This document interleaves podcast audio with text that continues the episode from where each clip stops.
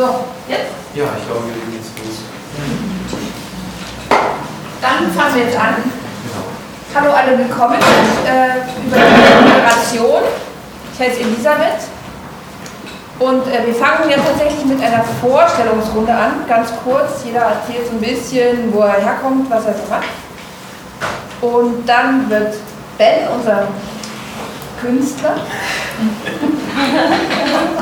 kurz einen, einen, einen, einen kleinen Vortrag über sich und seine Arbeit und seinen Film, den er gedreht hat. Vielleicht gibt es auch ein paar Ausschnitte noch da draußen zu sehen.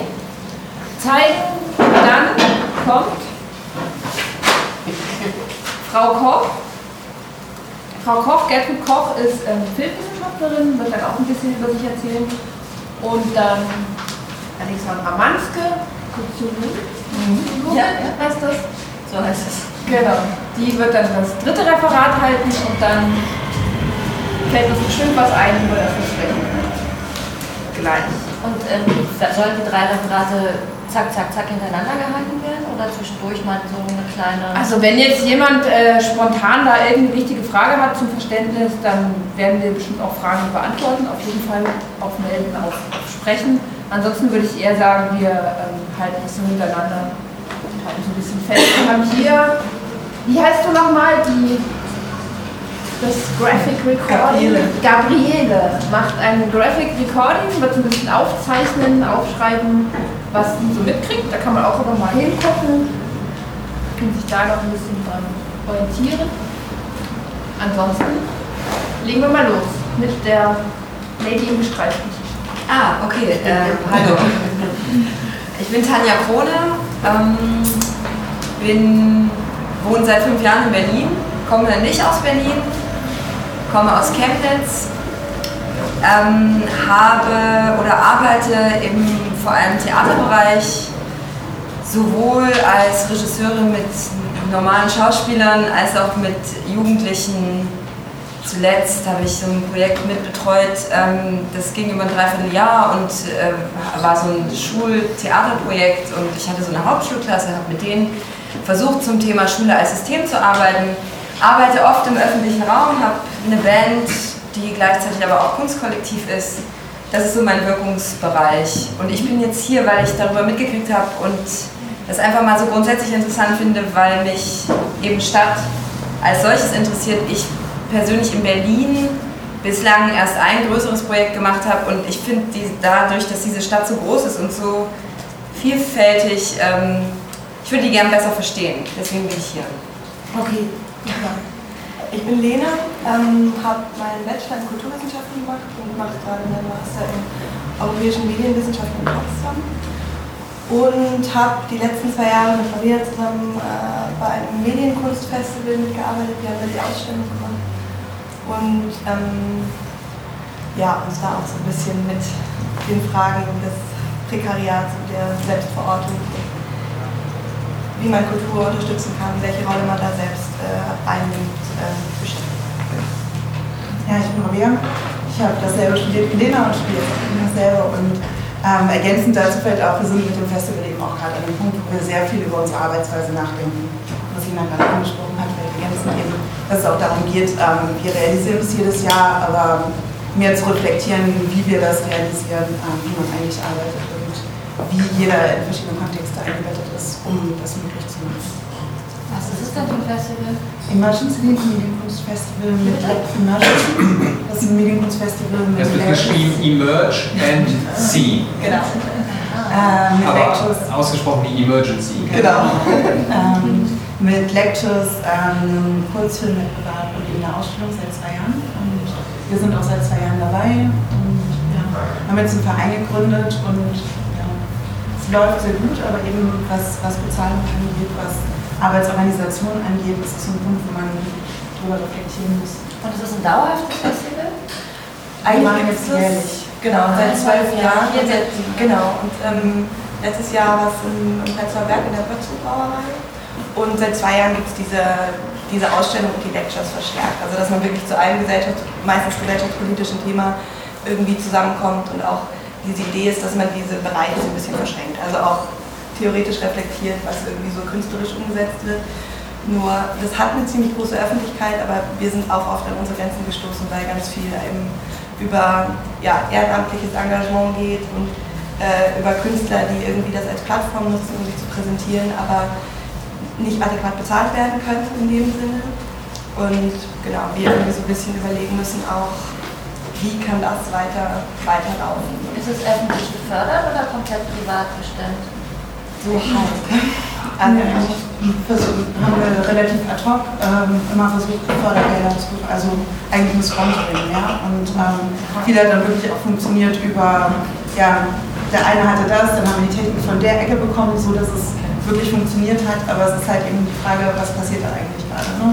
Also man macht eine große Veranstaltung und die ist auch wunderbar, aber irgendwie, wenn man meint, die Kulissen guckt, ist das schon ganz schön, ja.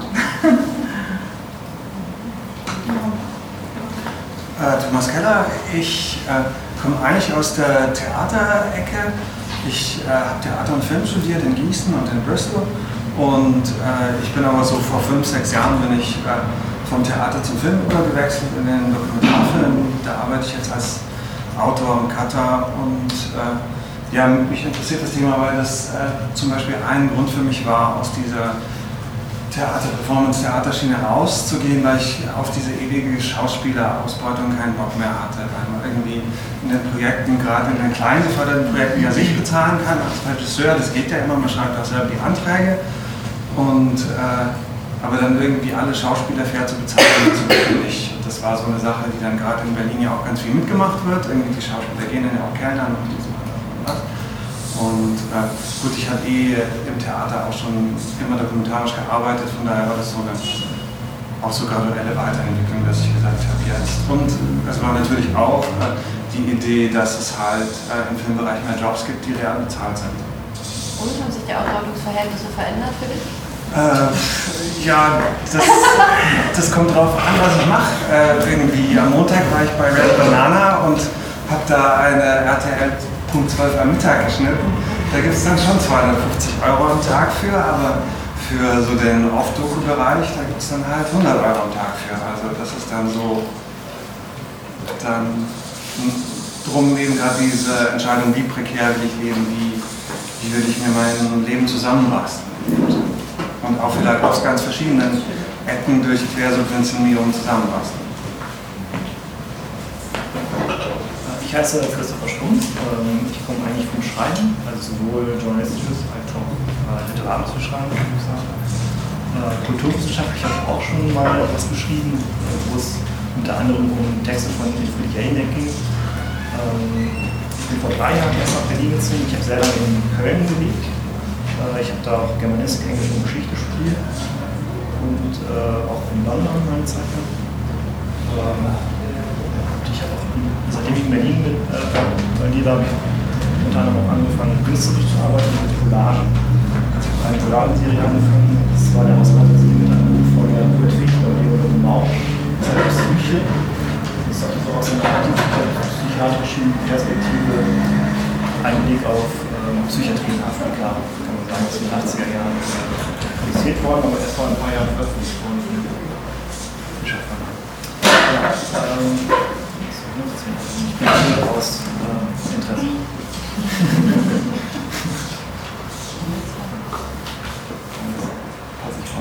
Hallo, ich habe äh, hab das in der Berliner Gazette gelesen. Ich äh, Berlin heiße Boris und äh, wohne seit sieben Jahren hier ganz in der Nähe. Und ja, bin hier, was die was das professionelle Herangehen angeht. Und äh, kann mich aber äh, immer wieder dabei ertappen, wie ich äh, keine Ruhe gefunden habe, so quasi bis so vor ein paar Monaten, als ich hergekommen bin. Also ich musste die ganze Stadt wissen, ich musste das alles wissen. Ich bin immer rumgestreunt und habe mir auch so äh, so Szenarien angeguckt, angehalten und äh, irgendwie gewartet, bis so etwas Absurdes entsteht und äh, dann äh, Einblicke zu bekommen. Und einfach weitergezogen. Hallo, ähm, ich bin Nina und ich bin gerade Praktikantin bei der Berliner Gazette und aber auch aus Interesse hier. Ja, ich freue mich natürlich auch. Ich bin äh, Roland Manske Und ich wohne hier in Berlin oder im Umkreis und schon ewig und arbeite so als freier Künstler und als solcher auch so in allen möglichen Bereichen, also Performance und Malerei oder Installation oder so und versuche aber irgendwie immer meinen Gesichtskreis zu erweitern, weil man schwimmt da so schnell äh, in der eigenen Suppe oder so. Und deshalb bin ich hier erstmal. Und schauen wir mal, wie es weitergeht. Und du heißt auch Manske? Ja, tut mir leid, aber Aber mit Z geschrieben. Mit Z? Ja, Aber ich saß noch nie mit jemandem im Raum, der den gleichen Nachnamen hatte wie ich. Hat sich also jetzt schon auf jeden Fall gelohnt. Und besonders, dass, dass uns so zusammenführt und nur noch die Kiste selbst nennt. Das ist ja lustig, ja. Äh, Conny Förster ist mein Name. Äh, ich bin in vielen verschiedenen Feldern unterwegs äh, gewesen. Äh, vielleicht nur so viel. Ein Bereich ist Film und Medienkunst. Ich habe äh, sieben Jahre lang in der Schweiz ein Medienkunstfestival geleitet ähm, und hier in Berlin ähm, verschiedene kleine Projekte gemacht bezeichne mich jetzt schon Zeit als Kuratorin und Publizistin. Das Kuratorische bezieht sich unter anderem auf beispielsweise ein kleines Projekt, das ich mit äh, einer Freundin zusammen äh, durchgezogen habe vor zwei Jahren dem argentinischen Wanderkino, das wir durch alle 16 Bundesländer äh, schicken konnten mit der Unterstützung der Bundeszentrale für politische Bildung. Ähm, und der andere Teil ist ein Engagement als Online-Redakteurin für eine Plattform mit dem Titel Demenzfreundliche Kommune. Das ist also etwas, das mit dem demografischen Wandel und ähm, Ähnlichem zu tun hat, beziehungsweise der Ansatz ist von dieser Initiative einer, der sich kritisch auseinandersetzt mit dem pharmazeutisch-medizinischen Komplex, nenne ich das mal verkürzt, und ähm, auch darauf hinarbeitet, dieses Phänomen Demenz als ein gesellschaftliches Thema äh, zu erkennen. Und da bin ich zurzeit auch befasst. Ansonsten schließe ich mich gerne meinem Vorredner an, ähm, dass mich Neugierde hierher treibt und Interesse An was? Eine Neugierde an was? Ein Interesse an der Gestaltung von äh, prekären Lebensverhältnissen, das ich für im Grunde ein politisches Thema halte. So, also ist noch jemand später gekommen, sollen wir nicht den Kreis erweitern? Ich weiß nicht. Ist okay, ist okay. Ja. Ich bin Eva Grozion, ich habe kreative Therapie in den Niederlanden studiert, wohne jetzt seit fast zehn Jahren in Berlin und bin selbstständig mit äh, kreativen Projekten. Also ich arbeite an der Schnittstelle zwischen politischen, gesellschaftlichen und künstlerischen Schnittfeldern eigentlich. Ähm, ja, ähm, arbeite auch seit 2007 an einem Dokumentarfilm über einen schizophrenen Konzeptkünstler und merke, ähm, weil ich einfach selber überhaupt nie Geld habe ähm, und trotzdem aber bewusst diese Entscheidung auch gefällt habe, so zu leben, ähm, ähm, dass ich eigentlich danach suche, ähm, Projekte zu realisieren durch Kooperationen, also dass man quasi auch so eine Art von Tausch Geschäft äh, mit unterschiedlichen Kompetenzen ähm, aushandeln kann. Da realisiere ich gerade so einige Projektideen und ähm, von daher ja, finde ich natürlich spannend, auf Leute zu treffen, die ähm, auch mit unterschiedlichen kreativen Projekten beschäftigt sind und ja, bin gespannt, was heute so kommt. Das würde heißen, ich schreibe dir was und du filmst mich dafür oder irgendwas. Ja, das müsste man dann aus, aushandeln. Ich genau. weiß nicht, was du meinst. Ja. Ja, ich bin Sarah Kurt. Ich bin seit 2009 bei der Berliner Gazette als Autorin angefangen und dann eben auch über so einen Workshop äh, dazugekommen äh, als Redakteurin und ähm, bin jetzt auch seit kurzem äh, freiberuflich tätig als Texterin und äh, Online-Redakteurin. Und ja, mich interessiert es natürlich auch, was heute hier äh, passiert. Ähm, bin sehr gespannt auf die Diskussion und Gespräche. Und wundert euch nicht, ich gucke ab und zu mal in mein Handy rein, aber nicht, weil es mich nicht interessiert, sondern weil ich ein bisschen twittern werde für die Berliner Gazette. Über die Veranstaltung. Über die Veranstaltung. Mhm. Okay, ähm, hallo, ich bin Caroline Giesner. Ich habe die letzten Jahre Kunst und visuelle Kommunikation studiert oder tue das auch noch in England und jetzt an Amerika. Und ähm, arbeite eigentlich gerade an zwei Projekten, die an sich verlangen, nach außen getragen zu werden. Äh, das eine Projekt ist in Kooperation mit Moritz von Rappert, wo wir auf das Problem aufmerksam machen wollen, dass so extrem viele Künstler und auch Gestalter in Berlin Hartz-IV-Empfänger sind und so ein bisschen ein Sprachrohr für äh, oder überhaupt mal diese Diskussion öffentlich anregen, weil das ja in, im Allgemeinen ein wenig tabuisiert wird. Ähm, und das andere ist eine etwas kleinere Sache, wo wir einfach Publikationen von ähm, Studenten veröffentlichen wollen, die sonst keinen Raum dafür finden. Und ja, das würde ich Okay, äh, wollt ihr auch noch kurz was zu euch sagen? Einfach nur Ja, ich bin Annika Munze, ich bin äh, Gastredakteurin bei der Berliner Gazette und auch gerade tätig in der Hinsicht. Ähm, ich promoviere sonst äh, Literaturwissenschaft über Kokainliteratur über Jahre. Ich bin auch noch Online-Redakteurin bei äh, der Berliner G und ja. Genau. Und du bist gerade tätig äh, für die Berliner Gazette, Genau. sagst du, weil du den Bericht sozusagen. Schreibe. Also Genau.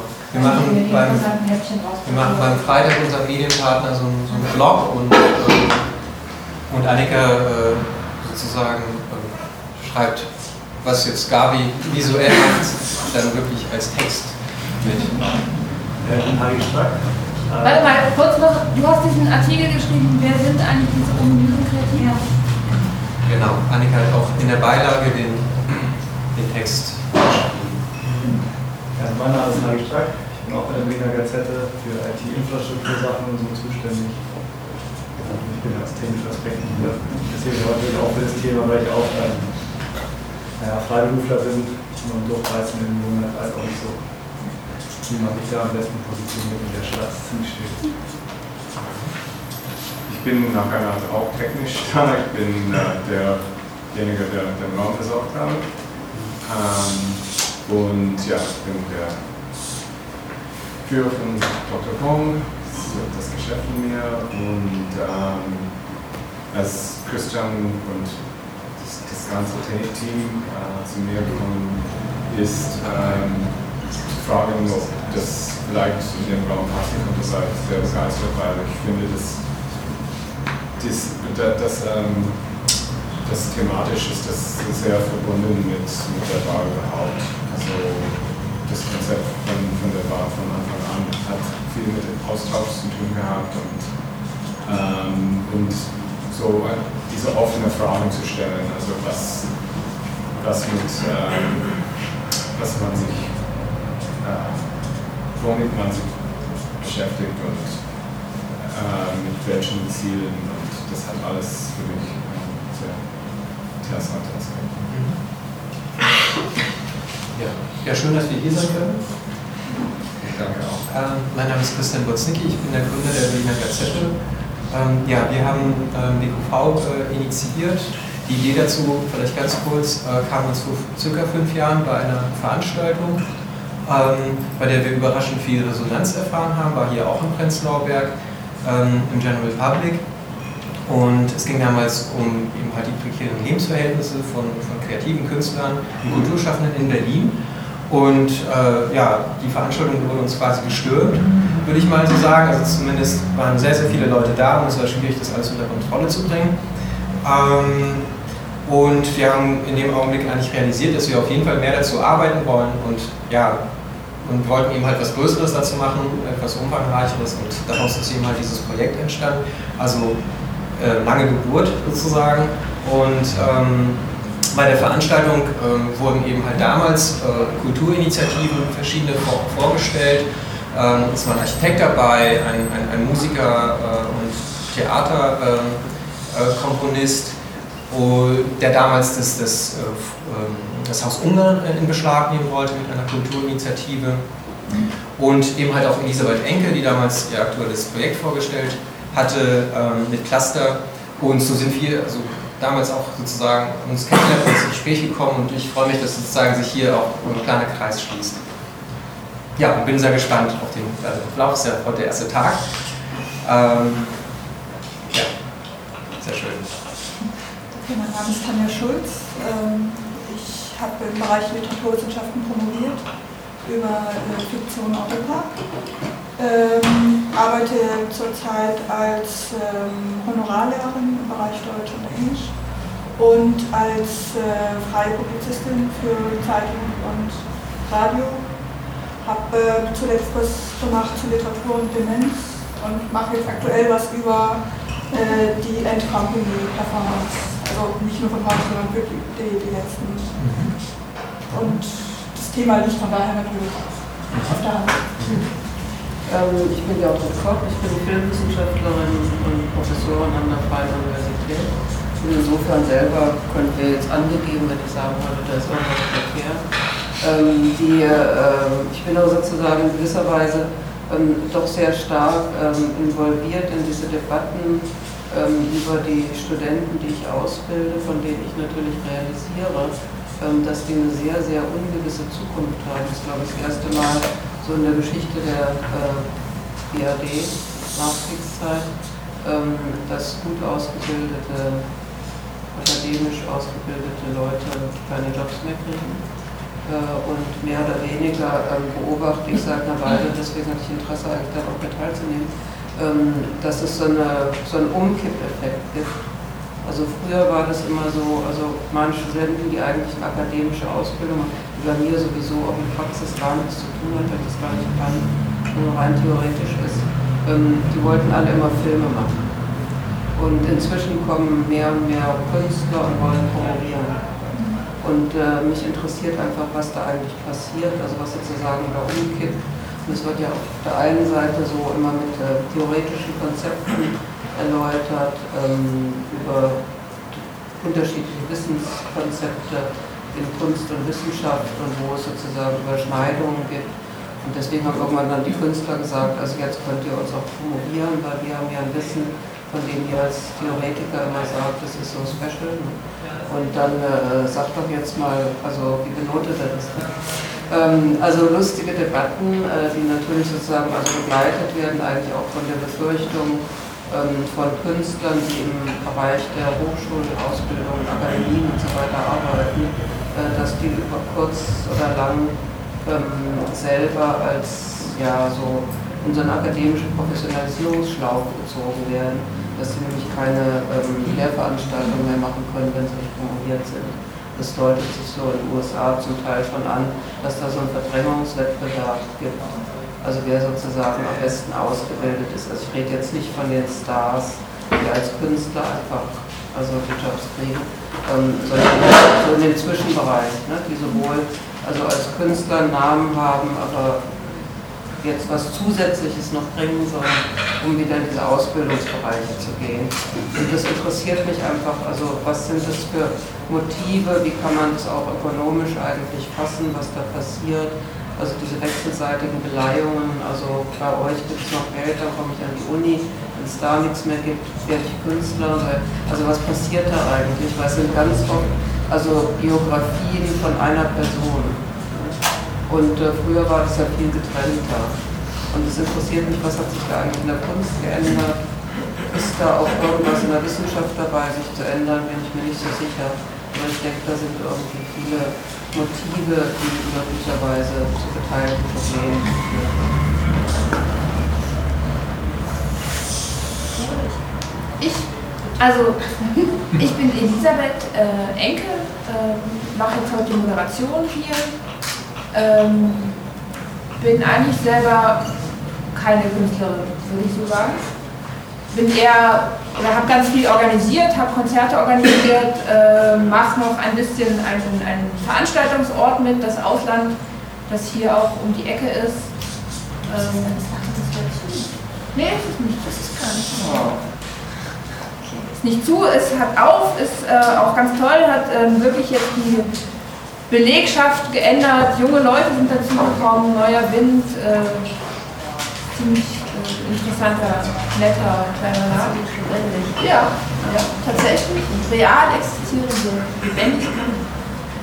Und ähm, verdiene mein Geld eigentlich als Technikerin, als Tontechnikerin und habe da allerdings so einen kleinen äh, Riss quasi, weil ich eigentlich nämlich in der KSK bin und als Künstlerin eigentlich äh, gestempelt bin, aber es wird immer weniger mit der Kunst, ich glaube, weil auch ich dann doch den sicheren Job vorziehe, um meine Tiere und meine Wohnung zu bezahlen, mache ich lieber das, wo ich weiß, okay, da gibt es jetzt hier, mache eine Stunde und dann kriege ich Geld.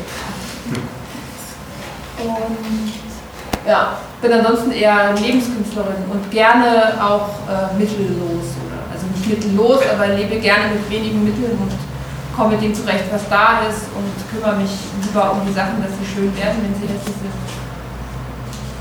Ja.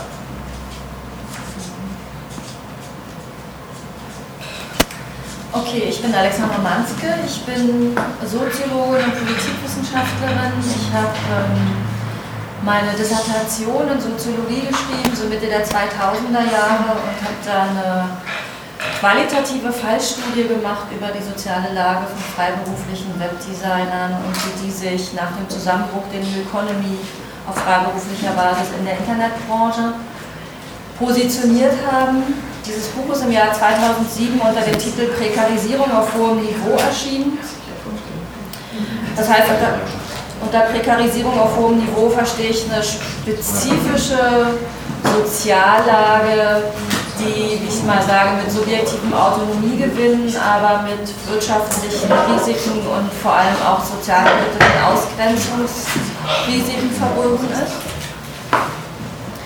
Ähm, das Interessante daran fand ich, oder sozusagen das weitere Spezifische an dieser Soziallage ist meines Erachtens, dass es sozusagen in einer bestimmten historischen Tradition, nämlich durchaus in einer historischen Tradition von Künstlerexistenzen steht, die sich halt weder der einen Klasse noch der anderen Klasse richtig zuordnen lassen und eher in einem sozialen Zwischenraum leben, sozialen Zwischenraum, weil es meistens ja doch Abkömmlinge von eher bürgerlichen Gesellschaftsschichten sind. Und andererseits die soziale Flugbahn eben antibürgerlich bis nicht bürgerlich ist. Und das macht sozusagen Künstler und Kulturschaffende aus einer soziologischen Perspektive zu einem ähm, sozialen Hybridwesen gewissermaßen. Das ist ähm, so ein bisschen die Analyse gewesen. Im Jahr 2007, also in dem gleichen Jahr, als dieses Buch erschienen ist, habe ich eine Berlin-spezifische Studie gemacht, die heißt Kreative in Berlin. Das war wirklich so eine ganz kleine, explorative, qualitative Studie, wo ich, ich weiß gar nicht mehr wie viel, wir haben jedenfalls 10 oder 20 qualitative Interviews gemacht mit auch freiberuflichen Kreativen aus unterschiedlichen Branchen und haben uns sozusagen das nochmal ganz dezidiert aus so einer arbeitsmarktspezifischen Situation angeguckt und eben mit so einem Berlin-Fokus. Ähm, und die spezifischen Standortbedingungen in Berlin, die sich ja, wissen wir ja alle und ist ja jetzt auch schon beschrieben worden, die verändern sich ja. Berlin wird teurer und auch ähm, aufgewerteter und enger. Aber dennoch denke ich, kann man nach wie vor, oder es ist nach wie vor zutreffend, die Standortbedingungen zu Schreiben als ein Spannungsfeld zwischen Gelegenheitsstruktur und Armenhaus, so haben wir das damals genannt. Ähm, darüber werde ich heute aber nicht sprechen, jedenfalls nicht in dem, was ich ähm, sozusagen ein Stück vorbereitet habe, sondern nachher wird es eher so um die wohlfahrtsstaatlichen Rahmenbedingungen gehen und um die Rekonstruktion von Künstlern hin zu Kreativen und was das auch für sozialpolitische Probleme nach sich zieht. Ähm, in den letzten zwei Jahren habe ich ähm, ein Projekt gemacht, was vom Bundesministerium für Bildung und Forschung finanziert wird und an der Humboldt-Uni angesiedelt ist. Da geht es um eine Feldanalyse der Designbranche und zwar zugespitzt auf die Position von Designagenturen im Wertschöpfungssystem Automobil. Das heißt, Auftrag vom Bundesministerium ist so ein bisschen gewesen oder ist nach wie vor, ähm, Designagenturen, kreative Zulieferer für die Automobilbranche zu untersuchen und zu gucken, wie sich das verändert hat, insbesondere nach der Krise oder im Zuge der Krise 2008. Das ist so das aktuelle Projekt und in diesem Sommersemester bin ich allerdings in Hamburg und mache da eine Professur für Arbeitssoziologie und bin jetzt, habe jetzt sozusagen dank dieser Veranstaltung die Gelegenheit genommen, um dieses Wochenende in Berlin zu sein. Also mein Name ist Ben Pohl und ähm, wurde hier so schön angekündigt als der Künstler. Unser Künstler. Unser Künstler. Ähm, ich würde mich selber gar nicht als Künstler bezeichnen, auch wenn Teile meines, meiner Arbeit und meiner vielleicht ähm, Arbeitsgeschichte ähm, künstlerische Tätigkeiten umfassen. Ich fange mal ganz schnell im Durchlauf von vorne an. Ähm, ich bin Jahrgang 72, ähm, kurz vor der Wende war meine 10. Klasse zu Ende und das war in der DDR und ich bin in Ostberlin groß geworden, eben so, dass nicht alle Abitur machten, sondern man ging ganz prima in die Industrie eine Lehre machen. Meine Lehre fand statt beim volkseigenen Kombinat Narva. Das ist da, wo heute bei der U2 an der Warschauer Straße die, die U-Bahn-Züge in den Parkplatz hineinfahren. Da gibt es eine Halle, da unten ist ein Lidl drin und da oben drin war die Glühlampenproduktion. Ich habe da noch ein paar Bilder nachher, da können wir uns das angucken, wie das aussah. Ähm, das heißt, ich bin eigentlich ganz klassisch noch ähm, Teil der industriellen Gesellschaft gewesen. Industriemechaniker, schwitzend, nach, unangenehm nach Öl und Bohrmilch riechend und mit richtig klassischer Ausbildung am Schraubstock. Wenn, kann ich dich ganz kurz Ja. unterbrechen? Eine Frage. Ist das jetzt schon dein Impulsreferat oder stellst du dich vor? Ich stelle mich vor. Aber ich kann das nicht. Ich mache das als Überleitung. Ich mache das, ich glaube, das genau, das habe ich einfach nämlich schon gedacht. eins. Deshalb will ich ganz kurz noch, bevor du diesen spannenden Lebenslauf weitermachst, die äh, dazukommenden noch kurz sich vorstellen lassen. Das ist halt so richtig so ein Kultus Interruptus. Schaffst das. Genau, ich finde das so jetzt will ich dazu mal erwähnen, also äh, kein Lebenslauf, sondern nur aktuell. Kurz, äh, ja, wenn du bist, was du machst, wo du herkommst, was dich interessiert. Okay, also ich bin Künstlerin und ähm, seit 87 in Berlin, seit 91 hier in Prenzlauer Berg. Habe also die ganze Geschichte eigentlich mitgemacht. Und seit 1996 ähm, eine Künstlergruppe mit zehn Leuten und wir haben dann sozusagen ja, zehn Jahre bestanden und dann hat sich das so ein bisschen erübrigt. Also interner Schwierigkeiten als auch externer, dass wir sozusagen unsere Projekte nicht mehr bekommen haben. Keine Ahnung, war das auch so mit. Wir waren selbst kuratorisch tätig und dann kam halt die Kuratorenschwemme, die haben auch sozusagen dann abgenommen und dann gab es irgendwie gar keinen Gegenüber mehr, der sich sozusagen gefordert hat. Also Stadt hießen wir, ich weiß nicht, das. Wie? Stadt im Regal, also das erste Projekt war in Papas Bärenstraße, was gerade abgerissen wird, äh, in der komischen Oper wo wir auf diesen Parkplätzen sozusagen verschiedene Installationen zur Stadt hatten. Genau, und Stadt ist eigentlich immer mein Thema auch. Also dass ich habe mal Architektur studiert und auch fertig und dann habe ich Bildende Kunst bei Baumgarten studiert sozusagen, aber ich bin immer noch in beiden Bereichen eigentlich hin und her, beziehungsweise mein Geld verdiene ich eigentlich schon als Künstlerin oder auch nicht. Eben. Also das ist halt schwierig. Und momentan mache ich ähm, Bauprojekte und ähm, bei den ähm, so Kulturprojekte Berlin ähm, äh, auch Projekte mit Kindern. Was aber auch schwierig ist, weil es halt immer so ganz kleinteilig ist und irgendwie auch nicht genug Geld kriegt. Also es ist immer wahnsinnig viel Konzeptionsarbeit, die aber nicht bezahlt wird. Ja, bin ich nicht gerade glücklich damit sozusagen, obwohl es mir Spaß macht, sozusagen mit Schule und Kindern zu arbeiten. Ja.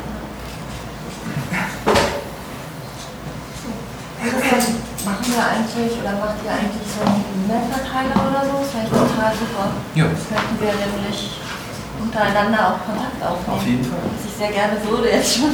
Ja, wir machen einen E-Mail-Verteiler. Das wäre super. Mhm. Alle E-Mail-Adressen austauschen. Hat jemand irgendwas dagegen? Also kann gerne auch dann auch später zu mir kommen. Das geht ja schnell mit den Brieffreundschaften. Ja, also wie gesagt, wenn jemand irgendwas dagegen hat, dass seine E-Mail-Adresse weitergereicht wird, einfach zu mir kurz nachher oder so Bescheid sagen. Ansonsten äh, ja, richte ich das ein.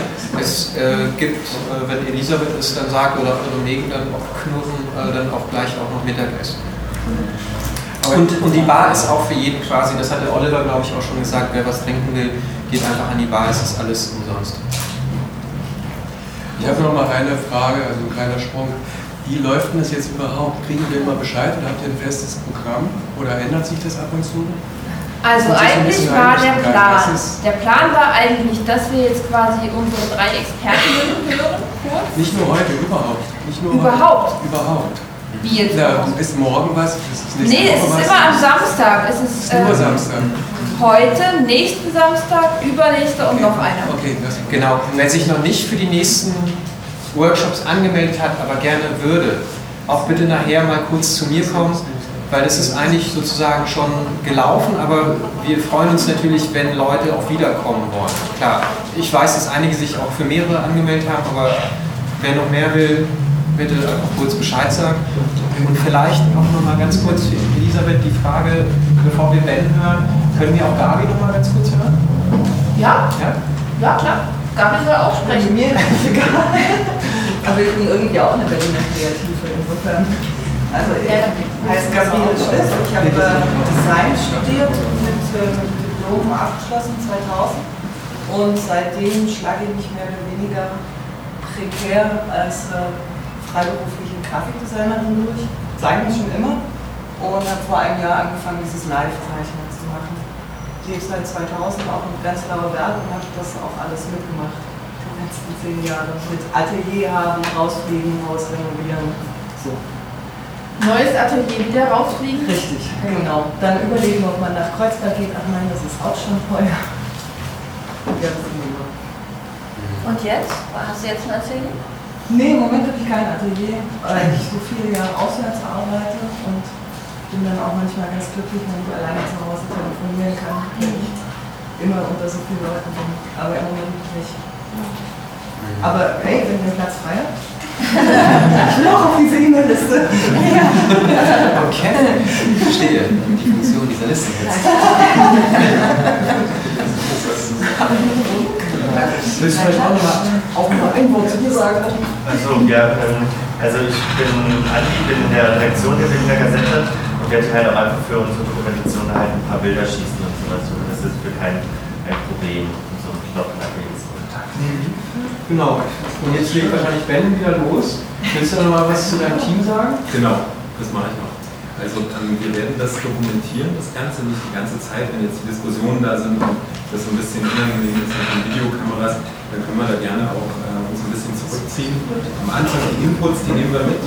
Ähm, das ist der Hans Jürgen, ja, mit dem mache ich schon seit ganz vielen Jahren in so einer, sagen wir mal, in einer Form der Projektökologie in wechselseitigen, ähm, das ist ein Begriff von Jan Grabner, Projektökologie, ähm, in wechselseitigen Beziehungen. Manchmal ist er der Regisseur, manchmal bin ich das, manchmal ist er der Cutter, manchmal bin ich das. Ähm, manchmal ist er der Kameramann, manchmal sind das beide. Ist das nicht eher Mikrofon? Ähm, naja, es sind eben genau diese Arbeitsformen, über die ich dann vielleicht auch noch was erzählen kann, ähm, die das im Moment so ausmachen und ähm, äh, in unserer Arbeitsbeziehung und ähm, wo sich die Rollen eigentlich permanent neu definieren und durchtauschen. Und was auch dann damit eigentlich die Überlebensfähigkeit sichert in diesen Netzwerken.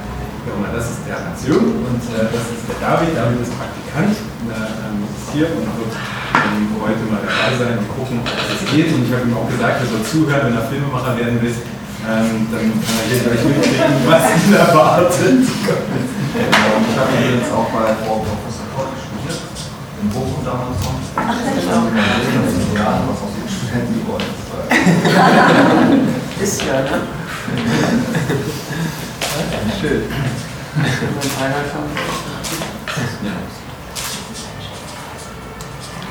Hat noch irgendjemand einen zweiten Stift vielleicht? Ich habe aber nicht mehrere. Das Live-Zeichnen könnt ihr aber nicht mitnehmen. Das ist auch so ganz schön. Das werden wir auch noch mitnehmen, ja. Super. Danke.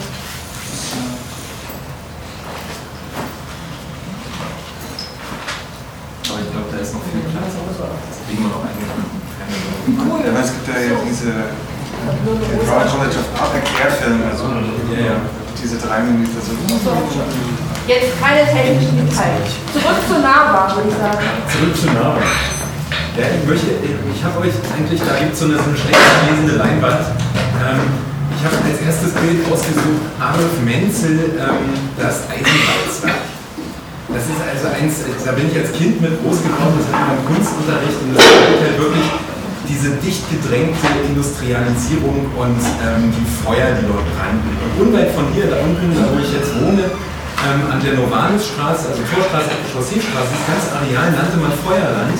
Da waren ähm, im Prinzip die Borsig und AEG-Werke und da ist ja wirklich ein Zentrum der Berliner Industrialisierung. Und wenn wir über diese, diese ganzen immateriellen Arbeitsweisen reden wollen, die wir, die wir hier als Kreative ähm, ja, tun, ähm, und äh, diese, diese Veränderung in den vielleicht auch sozialen Sicherungen, ähm, dann ist es, glaube ich, wichtig, nochmal zurückzublicken auf eine Zeit, die davor lag, und zwar die der, der Industrialisierung und dem Prozess, wie er sozusagen umgebrochen ist und sich zumindest hier deindustrialisiert hat.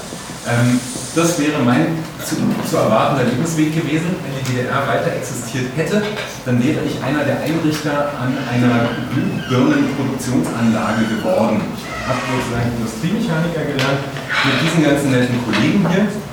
Ähm, die dort im Dreischichtsystem gearbeitet haben. Und da rechts sieht man so einen jungen Mann an einem Schraubstock mit einer Fräse, ähm, der äh, fräst da irgendwelche Teile. Das heißt, meine, meine Lehrstelle war wirklich ähm, als in der Werkstatt. Wir haben diese, diese uralten Maschinen ähm, repariert und ähm, dann passierte mitten hinein 89 folgendes, die Krise der Repräsentation traf uns ähm, ganz prima und ähm, die DDR löste sich auf und gab ein riesengroßes Versprechen auf das Mögliche ab. Wow! Ja. Wie alt warst du da? Da war ich ähm, Jahrgang 72, ich war 16, als die Mauer fiel. Genau. Ähm, das große Versprechen auf das Mögliche ähm, und dann passierte folgendes, kam gleich die zweite Krise der Repräsentation. Irgendwie fanden wir das auch, fanden, fanden wir das auch nicht so toll und dachten, naja, das, irgendwas ist hier total faul. Ähm, was sich aber abgezeichnet hat, war auf einmal diese Wahnsinns, also ähm, äh, Veränderung in den ganzen Bedeutungszuschreibungen und in der Symbolproduktion. Das heißt also wirklich ganz plakativ offensichtlich war die Stadt auf einmal voll mit Werbung, anderen, anderer Bildsprache, anderer, ähm, äh, anderem symbolischen Raum und die auch den Zuschreibungen dessen, was sich im Prinzip als Werte damit verbunden hat. Und gleichzeitig lief im Prinzip ein Prozess ab, den, den man vielleicht als, als Deindustrialisierung und Postindustrialisierung äh, bezeichnen kann. Ähm, das, was wir da im Hintergrund sehen, der ehemalige Nava-Turm, ähm, äh, da saß dann äh, ziemlich schnell Pixelpark drin. Ähm, es war, also das ganze Ding war entkernt, deindustrialisiert ähm, und hatte sich einer nachindustriellen Gesellschafts- und Produktionsweise ähm, äh, hingegeben, ganz viele Büros mit ganz vielen Internetfirmen drin und ähm, äh, direkt ablesbar in einer Wahnsinnsgeschwindigkeit, muss ich im Nachhinein sagen, in den 90er Jahren, es waren ja nicht mal zehn Jahre, die das dauerte, dass sich eigentlich der Stadtraum, die Produktionsweisen, ähm, die, die, die Form der Raumproduktion, könnte man es ähm, äh, mit, mit Lefebvre gesprochen nennen, äh, veränderte. Und hier sieht man auch eben ganz andere gelebte Räume. Also diese, das, was sozusagen Raum der ähm, der gelebte Raum der, der Symbolproduktion und Zuschreibung hatte sich natürlich komplett geändert. Wir haben auf einmal Sachen gemacht, die waren gar nicht denkbar. Ähm, genauso hat das aber auch, ähm, äh, die haben das im Prinzip auch die großen institutionalisierten Akteure getan. Die haben natürlich mit ihren konzeptuellen Räumen äh, den großen politischen und ökonomischen, ähm, hier die Baustelle vom Potsdamer Platz, damit auch eine räumliche Praxis neu organisiert in diesem Berlin. Und innerhalb dieses dieses Moments, wo man sagen kann, da hat sich Geschichte eigentlich wahnsinnig verdichtet, also diachronisch zusammengefasst, Geschichte, Gegenwart und Zukunftsgedanken, also Mögliches, fährt sich da zusammen in einem rasanten Tempo, was ich glaube, ähm, das weiß ich nicht, ob man das so schnell nochmal erlebt, ähm, aber das ist was, wo ich, wo ich heute meine Anstrengungen reinlege, sowas synthetisch wiederherzustellen. Das heißt also zurückzugucken in, den, in, den, in die Entwicklungsgeschichte, in das Gegenwartsgefüge und in das denkbar Mögliche. Und aus diesem Raum versuche ich Stadt zu verstehen. Ähm, weil ich ähm, in diesem Bruch oder in dieser Schwellenerfahrung in den 90ern ähm, war ich erstmal nur in der Lage, habe gedacht, Wahnsinn, ähm, ich gehe raus, ich muss diese Phänomene irgendwie aufzeichnen. Ich habe dann äh, visuelle Kommunikation studiert, ähm, auch wieder dort, wo ich vorher bei NAVA am Schraubstock stand, ähm, in diesen Höfen äh, gab es dann die Fachhochschule für Technik und Wirtschaft, Kommunikationsdesign, ähm, bei Professor Manfred Paul, einem Fotografen, ähm, der einen Schwerpunkt gelegt hatte auf ähm, Bewegtbild, also auf Film, habe dann mein Diplom gemacht, das ist auch der, der Film, der der eine oder andere vielleicht gesehen haben mag, das ist mein Diplomfilm. Und eigentlich war das so ein phänomenologischer Zugang. Das, das hieß für mich, ich hatte meine Kamera Standby in der Tasche, das Medium hatte sich äh, demokratisiert. Ich war in der Lage, mir sowas zu kaufen von so ein bisschen Grafikjobs, die ich gemacht habe. Und habe gedacht, okay, ich gehe los und, und nehme das mal mit. Das ist ein ganz subjektiver Film, den ich da gemacht habe. Das ist auch klar. Das geht auch gar nicht anders. Und es ist aber, und das muss ich im Nachhinein sozusagen als Eigenkritik oder wie auch immer als Erkenntnisprozess sagen, es ist eine Oberflächenbehandlung. Es ist ein phänomenologischer Weg, es ist ein großer Deriv so ein Drift dadurch, das ist wunderbar, das so mitzunehmen, aber das reicht nicht aus, wenn man in die Tiefe eigentlich verstehen will, wie die Stadt funktioniert. Und dieser Moment des Zweifels, ja, der, den diese Lücke da aufgerissen hat in der Wendezeit, den würde ich gerne hier einmal mit so einem Robert Musil-Zitat ähm, äh, erklären. Ich lese das mal vor. Wenn es aber Wirklichkeitssinn gibt und niemand wird bezweifeln, dass er seine Daseinsberechtigung hat, dann muss es auch etwas geben, das man Möglichkeitssinn nennen kann. Wer ihn besitzt, der erfindet. Und wenn man ihm von irgendetwas erklärt, dass es so sei, wie es sei, dann denkt er, nun, es könnte wahrscheinlich auch anders sein. So ließe sich der Möglichkeitssinn geradezu als die Fähigkeit definieren, alles, was ebenso gut sein könnte, zu denken und das, was ist, nicht wichtiger zu nehmen als das, was nicht ist.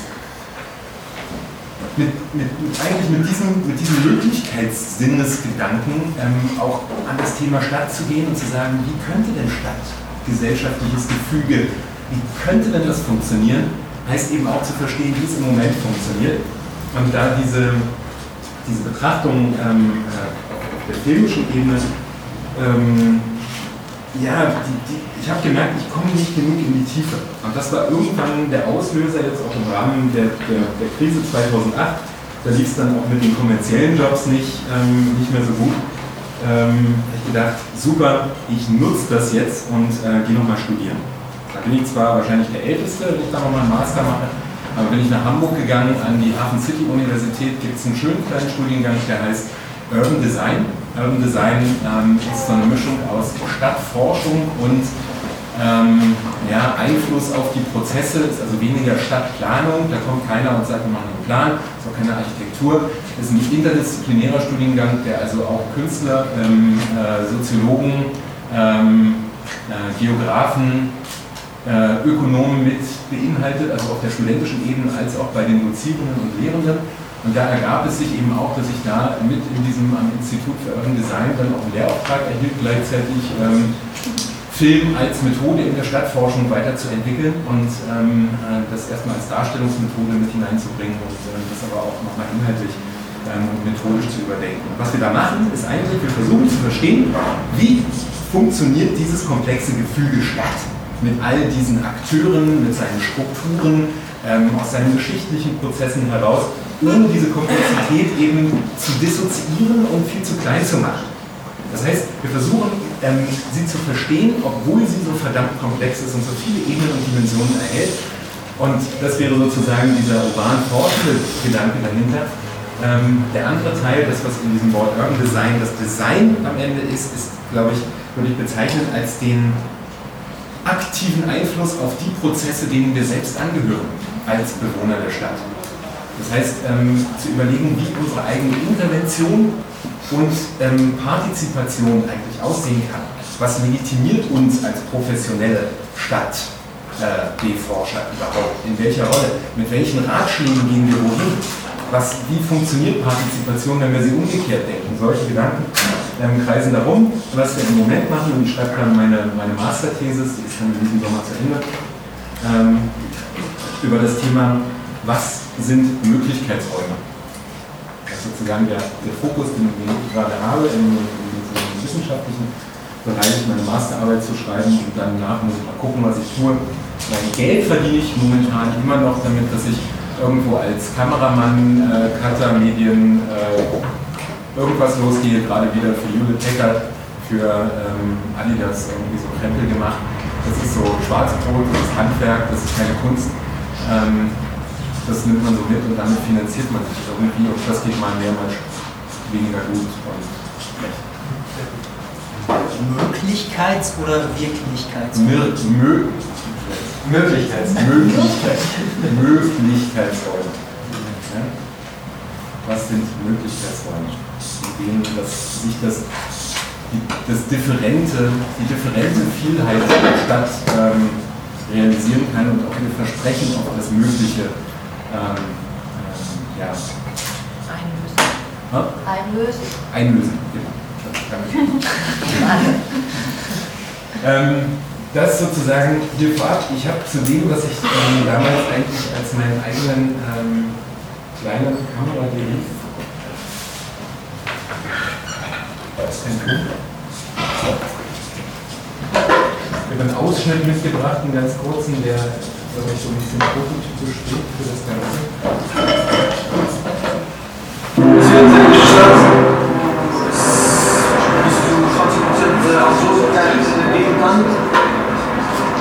Nicht mehr produziert. Also die Arbeiterkultur ist raus. Aber die Räume, die Häuser, also halt auch Börner, Schmiedskasernen, Produktionswerkstätten und da war eine ganz, ganz, ganz neue Generation, hat diese einfach angenommen, haben sie einfach eine neue Funktion gegeben und äh, in diesen Räumen ist eingegossen, da ist wieder sehr, sehr, sehr spannend. Und aus ganz Europa, aus aller Welt kommen Leute als momentan und schon seit Jahren freiwillig und die, die finden das fantastisch, dass man mit sehr, sehr, sehr wenig Geld und bestimmten Mitteln ein alter Raum sozusagen neues Leben schenken kann.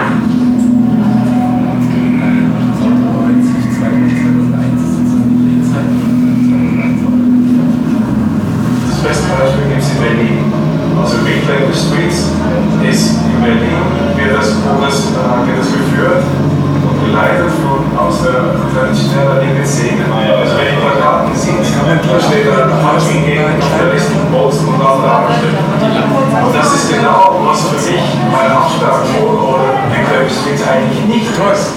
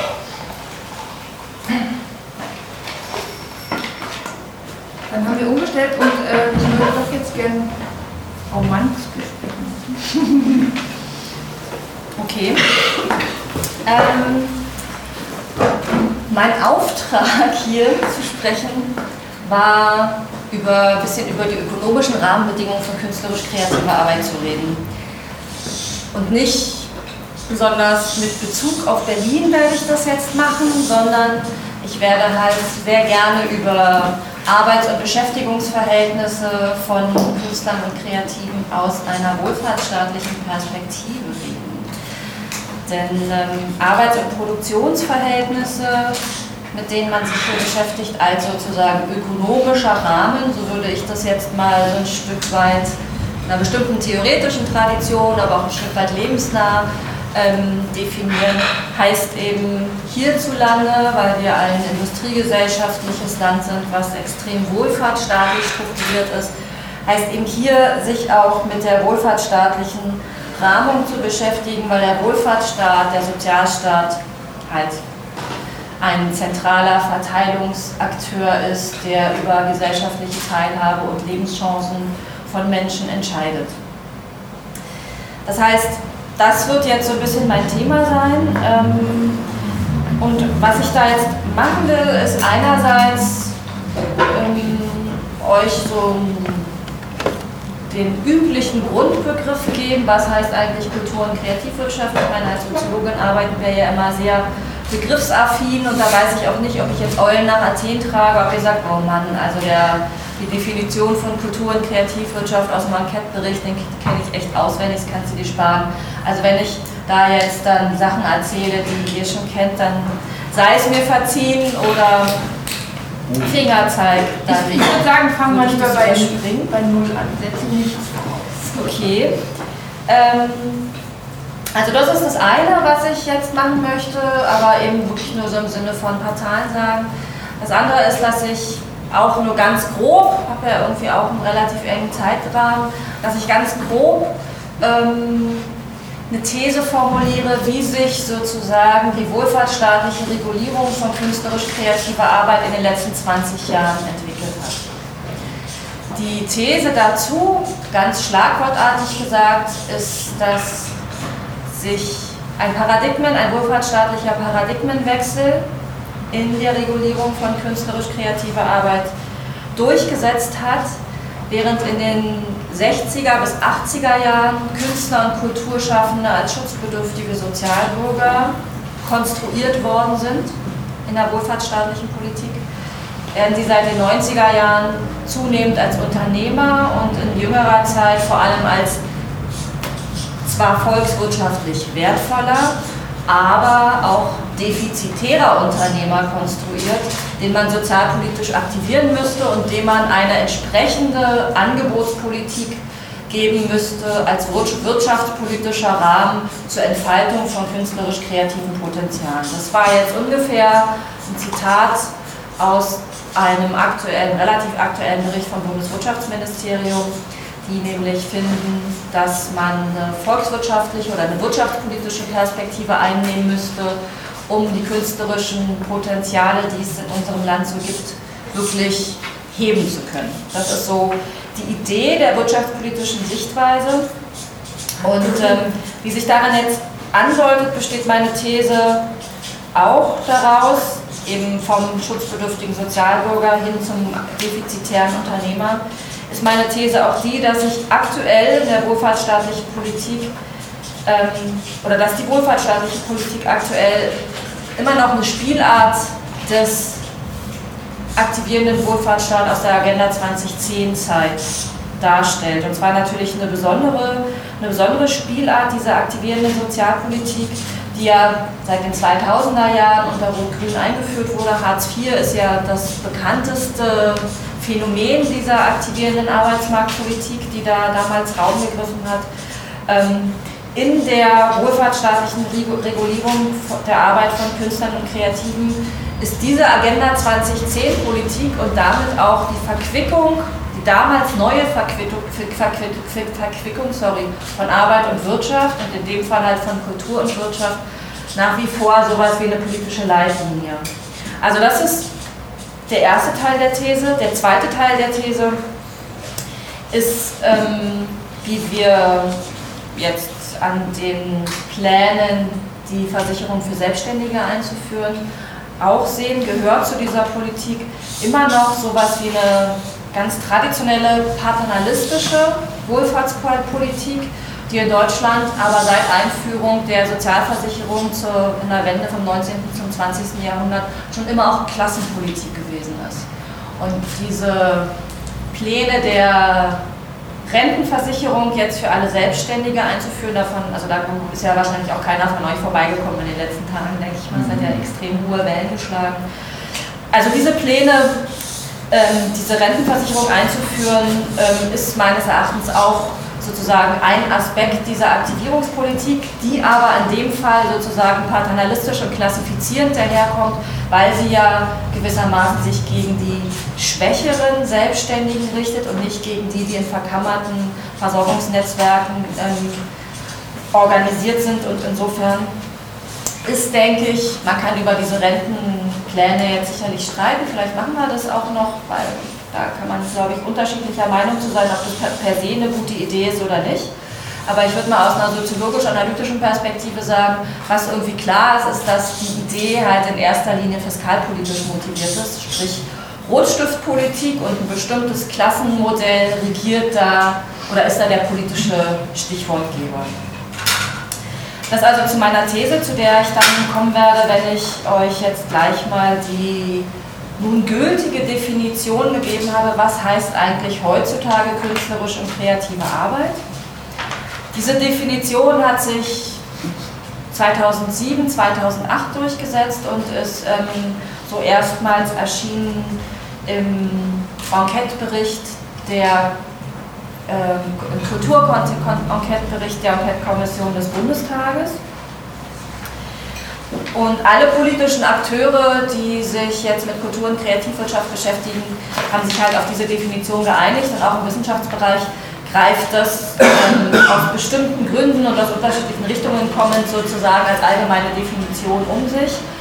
Als, als Kultur- und Kreativwirtschaft wird also heutzutage nicht einfach nur Künstlerarbeitsmärkte ganz im Allgemeinen definiert, sondern Kultur- und Kreativwirtschaft sind diejenigen Kultur- bzw. Kreativunternehmen, welche überwiegend erwerbswirtschaftlich orientiert sind. Das heißt, wichtig unter, als Kultur- und Kreativwirtschaft gilt jemand, der einen Erwerbszweck hat und sich mit der Schaffung, Produktion, Verteilung und oder medialen Verbreitung von kulturellen, schrägstrich kreativen Gütern und Dienstleistungen befassen. Sprich, marktorientierte Kultur- und Kreativgüter gelten als Kultur- und Kreativwirtschaft, was im Vergleich zu den 70er und 80er Jahren schon sozusagen eine Akzentverlagerung ist, weil gewissermaßen öffentlich finanzierte oder gemeinnützig orientierte Kultur- und Kreativdienstleistungen oder Güter fallen hier mehr oder weniger aus dieser Definition raus. Ganz konsequent macht es der Report des Bundeswirtschaftsministeriums, der 2009 und in einer neueren Auflage 2010 erschienen ist. Die ähm, sind gewissermaßen ähm, federführend, was so die volkswirtschaftliche Einschätzung der Kultur- und Kreativwirtschaft in der, im politischen Raum angeht. Und die haben jetzt mal öffentlich finanziert erbrachte Kulturdienstleistungen völlig rausgeschmissen aus ihrer Systematik und befassen sich ausschließlich mit kultur- und kreativwirtschaftlichen ähm, Aspekten aus dem privatwirtschaftlichen Raum. Wenn man jetzt Kultur- und Kreativunternehmen nochmal genauer differenzieren will, und das wollte auch der Enquete-Bericht, dann kommen die zu elf Teilmärkten, aus denen das besteht. Und das ist dann auch interessant und wirft sozusagen dann nochmal einen genaueren Blick auch darauf, dass es im Grunde genommen eine wirtschaftspolitisch motivierte Definition ist, denn als Kultur- und Kreativarbeitsmärkte gelten also elf. Da wird von Kernbranchen oder Teilmärkten gesprochen. Das ist aber im Grunde genommen alles, was man sich so vorstellen kann. Also Musikwirtschaft, Buchmarkt, der Kunstmarkt, die Filmwirtschaft, die Rundfunkwirtschaft, darstellende Kunst, Designwirtschaft, worunter unter Designwirtschaft Werbung und Corporate Design verstanden wird. Also auch alles ein bisschen, ein bisschen durcheinander. Architektur, Pressemarkt, Software, Games und nochmal eine Kategorie Sonstiges mit sozusagen nochmal dann, was da noch alles so entstehen kann und man nicht weiß, wo man es einordnen soll. Darf ich kurz das zurückmachen? Klar, soll das heißen, dass äh, der Künstler an sich als freies Subjekt dann in der Definition gar nicht mehr vorkommt, sondern immer irgendwie auf seine Produktion reduziert wird? Naja, also in der These, dass ich, die ich mache, dass sozusagen man einen Perspektivwechsel sehen kann vom Künstler als schutzbedürftigen Sozialbürger zum Kreativen als defizitären Unternehmer. Der ja auch was verkauft. Auf jeden Fall sozusagen genau diese Fokussierung auf Markterfolg. Und indem sozusagen auch sämtliche Künstler in diese Kultur- und Kreativwirtschaft eingeordnet werden, werden die gewissermaßen auch als Marktsubjekte konstruiert. Das ist ein ganz wichtiger Punkt und ähm, Teil, wesentlicher Teil auch des Paradigmenwechsels, der sich halt seit 2007 in dem Bericht der Enquete-Kommission dann gewissermaßen auch politisch artikuliert und manifestiert hat. Ganz wichtig. Und warum ist das so? Natürlich, weil, ähm, also ein wichtiger Grund, der naheliegende, politisch angeführte Grund ist immer, die Kultur- und Kreativwirtschaft ist so ein wahnsinnig wichtiges Wirtschaftsfeld geworden. Und ähm, das werdet ihr jetzt sicherlich auch nicht zum ersten Mal hören, dass immer wieder betont wird, die Kultur- und Kreativwirtschaft ist zum drittwichtigsten volkswirtschaftlichen Faktor aufgestiegen. liegt kurz hinter der Automobilindustrie und der chemischen Industrie, also ist insofern, kann man dann sagen, hat einen systemischen Stellenwert, die Kultur- und Kreativwirtschaft, ist also eine wirtschaftliche Kraft für den Standort in der gesamten Bundesrepublik. In Berlin sieht es nochmal ein bisschen anders aus. In Berlin arbeiten ist sozusagen der Anteil der Erwerbstätigen besonders viel höher. Der wirtschaftliche Anteil ist in Berlin, wie es immer so ist in Berlin, vergleichsweise niedrig. Aber ähm, das heißt, die Kultur- und Kreativwirtschaft ist eben als Politikfeld deswegen auch so interessant geworden und auch als Wahlkampfthema natürlich interessant geworden, weil es volkswirtschaftlich ein großes Versprechen darstellt. Und auch ein kulturelles Versprechen darstellt, weil sich sozusagen davon auch versprochen wird, die Industriegesellschaft Deutschland ein Stück weit zu modernisieren, den Kulturstandort ein bisschen in Richtung Wissensökonomie zu trimmen und ähm, auf diese Art und Weise gewissermaßen mehrere Fliegen mit einer Klappe zu schlagen. Ähm, das heißt, volkswirtschaftlicher Anteil auf der einen Seite ist gestiegen. Mm, das ist einerseits auf jeden Fall richtig weil immer mehr Menschen in diesen Bereichen arbeiten.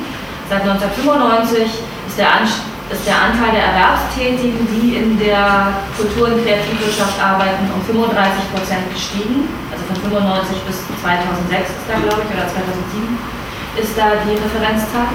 Gibt es nicht auch eine Definition? Also ich selber bin Softwareentwickler, ich hätte mich jetzt da gar nicht mit eingeordnet. Architekten, Florentinier, das ist ja ein Handwerk. Genau. Das wäre jetzt genau absolut mein andererseits gewesen. Also einerseits ist es nicht gelogen, dass sozusagen der Anteil auch steigt.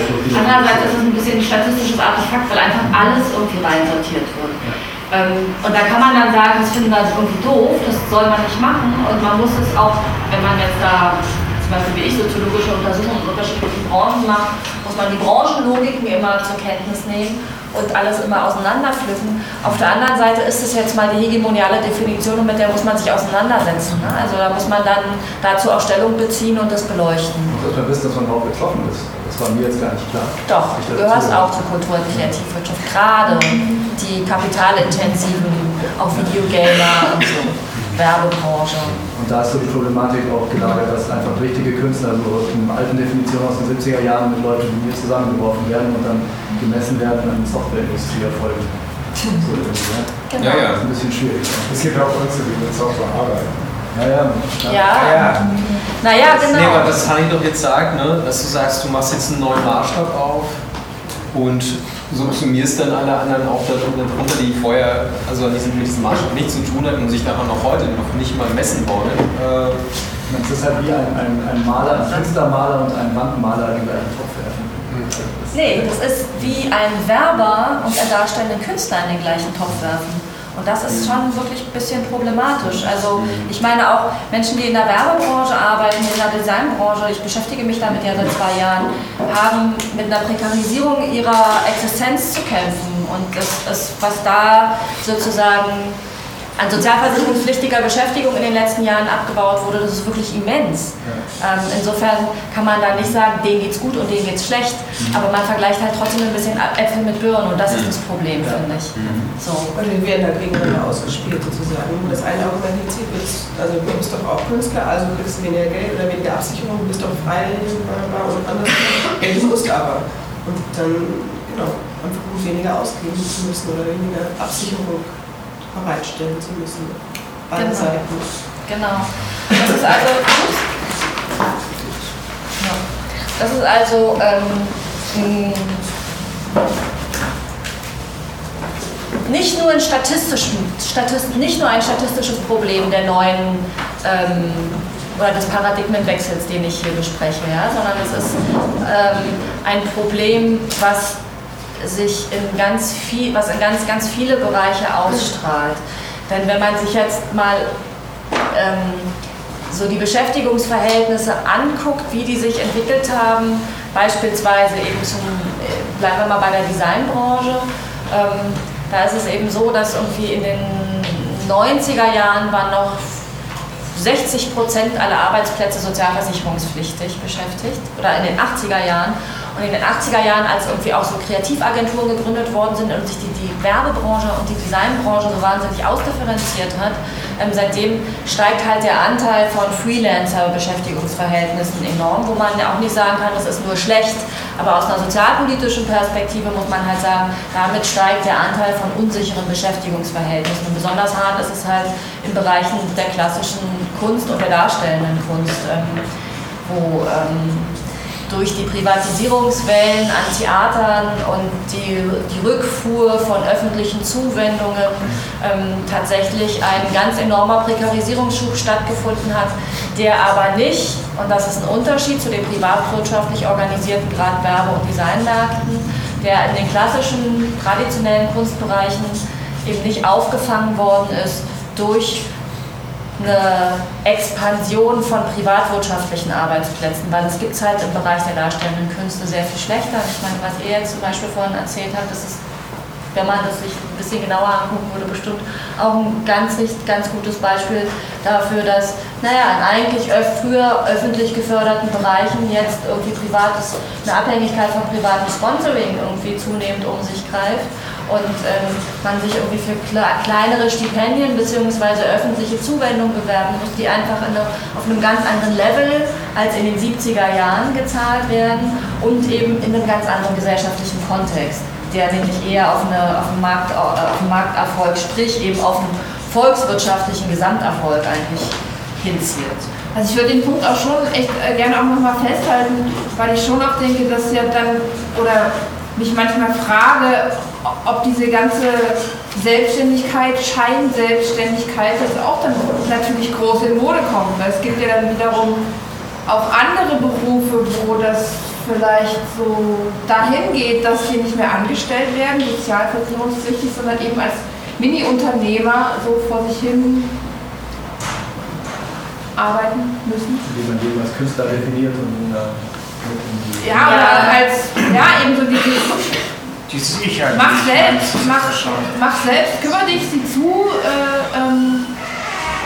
Naja, das, was du jetzt ansprichst, ist so ein bisschen die These von Boltanski und Chapello, ne? dem neuen Geist des Kapitalismus. Und alle werden Künstler, die werden sozusagen als paradigmatische Erwerbs als paradigmatisches Erwerbsverhältnis dargestellt und äh, als Legitimation genommen, um auch andere Arbeitsverhältnisse zu deregulieren und allen zu sagen, verwirkliche doch, dich doch selbst, indem du als Freiberufler tätig bist. Das ist eine These, ich finde, da ist was dran, aber ich finde das auch so ein bisschen, ich finde es einfach auch ein bisschen übertrieben. Naja, also wenn wir, uns, wenn wir uns die Historie mal ansehen, die Anfänge der Industrialisierung im Übergang eigentlich aus der, aus der Manufakturwesen gelaufen sind, dann hatten sie die gleichen prekären Bedingungen. Wir hatten die Bedingung, dass man die, die ähm, doppelt freien Landarbeiter nahm, dass man sie äh, für die Stunden bezahlt, die sie in der Fabrik waren, dass es keine ähm, Krankenversicherung, keine Rentenversicherung, nichts anderes gab. Ähm, und dass das erst ja in, in langen Aushandlungsprozessen erkämpft wurde diese, diesen, diese Festanstellung, Urlaub, ähm, soziale Sicherungssysteme. Also wenn man sich die Geschichte der sozialen Sicherungssysteme anguckt, dann kann man anfangen mit dem ländlichen ähm, organisierten ähm, äh, Sicherungssystem der, des, des Guts, der Familie, der Zugehörigkeit zu einem Gutsherrn ähm, ähm, eingebunden in die dörfliche Gemeinschaft, dann äh, mit der, der, den frühen Städten äh, das Zunftwesen, die Einbindung im Zunftwesen, das war eine ganz andere ähm, soziale Sicherung, aber immer waren das sozusagen soziale Sicherungssysteme, Industrialisierung, der harte Kampf. So, und wenn man sich dann anguckt, ähm, wie, wo der Kampf im Prinzip in den 70er Jahren hingeführt hat, da sind die äh, Studien der Operaisten und Postoperaisten um Negri dabei, ähm, die das ja aufwerfen und selber auch zeigen, okay, wir haben in gewisser Weise den Kapitalismus dahin gezwungen, dass er hier in unseren westlichen Ländern genau das tut. Er, er, er verdünnisiert sich irgendwo anders hin und er ähm, äh, sozusagen flexibilisiert die, die, die Vertragsverhältnisse. Jetzt stehen wir da mit diesen flexiblen Vertragsverhältnissen und müssen eigentlich neu verhandeln. Genau, wenn wir jetzt aber mal wieder auf die künstlerisch-kreative Arbeit zu sprechen kommen und auf die wohlfahrtsstaatliche Regulierung, nämlich in den 60er bis 80er Jahren, da kann man eben sagen, dass bis in die 60er Jahre Künstler und Kreative sozusagen ein sozialpolitisches Schattendasein geführt haben, weil es bis in die 70er Jahre überhaupt gar keine Absicherung gab. Eben das hat damit was zu tun, was ich vorhin gesagt habe, Künstler und Kreative sind so ein bisschen in einem sozialen Zwischenraum, eben nicht zur industriegesellschaftlich dazugehörig, sondern eher sowas wie antibürgerliche Subjekte, dann aber auch noch die spezifische romantische deutsche Kulturtradition, schönbürgerliche Künste, ist sowas wie ein Schonraum des Kapitalismus, der dann gewissermaßen auch kein sozialpolitisches ähm, keinen sozialpolitischen Fokus hatte, weil der auf die Arbeiterfrage und auf die Industriegesellschaft, nicht gerichtet, Industriegesellschaft gerichtet war. In den 60er Jahren fing das irgendwie an, sich zu verändern. Da hatten wir dann irgendwie langsam so den Turn zur Dienstleistungsgesellschaft, der gerade als Arbeitgeber gewann total stark an Bedeutung. Und das hat sich dann eben auch in der zunehmenden sozialpolitischen Absicherung von künstlerisch-kreativer Arbeit niedergeschlagen. Da wurden dann 1965 wurde das Urheberrecht erlassen, 1974 ähm, die Tariffähigkeit für festfreie Mitarbeiter im öffentlichen Rundfunkbereich und vor allem 1981 ist dann die Künstlersozialkasse aus der Taufe gehoben worden. Die heute wie mich noch nicht auf, das bitte? Die haben die Definition wohl noch nicht so ganz übernommen.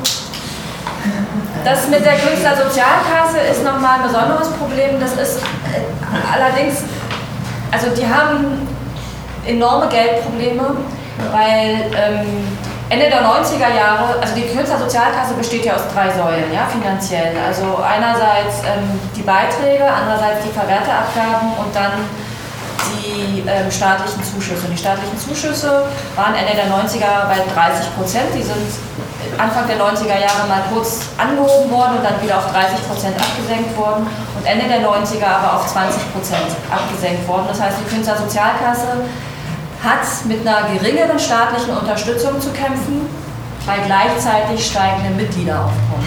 Deswegen nehmen die dann Leute wie dich nämlich nicht so gerne auf, nicht weil sie finden, dass du nicht dazugehörst, sondern weil die einfach sozusagen eine gegenläufige Bewegung haben. Naja, aber ich meine, das ist halt tatsächlich ein Problem. Das Sozialsystem passt sich halt offensichtlich nicht den Ansprüchen der Marktwirtschaft an. Ne?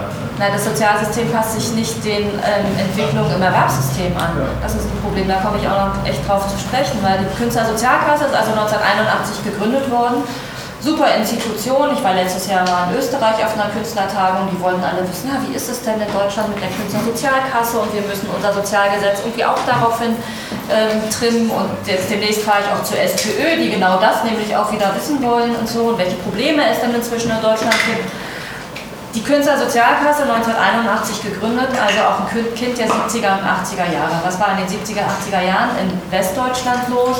Es gab Normalarbeitsverhältnis, es gab stete Lebensläufe, es gab irgendwie Alleinernährermodell und es gab vor allem noch nicht so viele Künstler und Kreative, was jetzt hier für uns interessant ist. Ne? In den 70er Jahren ist der Anteil, hat er angefangen, sich rapide zu vermehren aber 1981, als die Künstlersozialkasse gegründet wurde, ist man davon ausgegangen, es ist und bleibt eine Erwerbsnische. Künstler im sozialen Zwischenraum kommen da sozusagen nicht raus und bleiben mehr oder weniger unter sich. Das heißt, damals wurde eine maximale versicherte Anzahl von 30.000 bis 40.000 insgesamt jemals erwartet. Im Jahr 2000. In der, genau. Pro Jahr oder Insgesamt.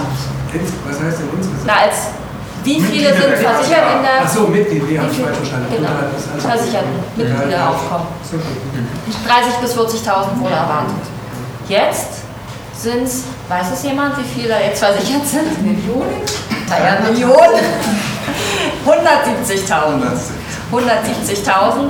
Ähm, aber das müsst ihr euch vorstellen, es sind viel, viel mehr versichert als Anfang der 80er Jahre. Es ist ein sinkender Zuschuss von Seiten des Staates und auch das Personal hat sich nicht großartig verändert, weil dafür haben die ja gar nicht so viel Geld. Also das ist, das ist wirklich eine ganz prekäre Situation, in der die KKs ja, Deswegen sollten sie doch erfolgreiche Software-Leute aufnehmen, weil die, das, wenn die ein Geschäftsmodell haben, das auf Beiträgen fundiert, dann sollten die doch Leute, die Kohle verdienen, mit reinnehmen.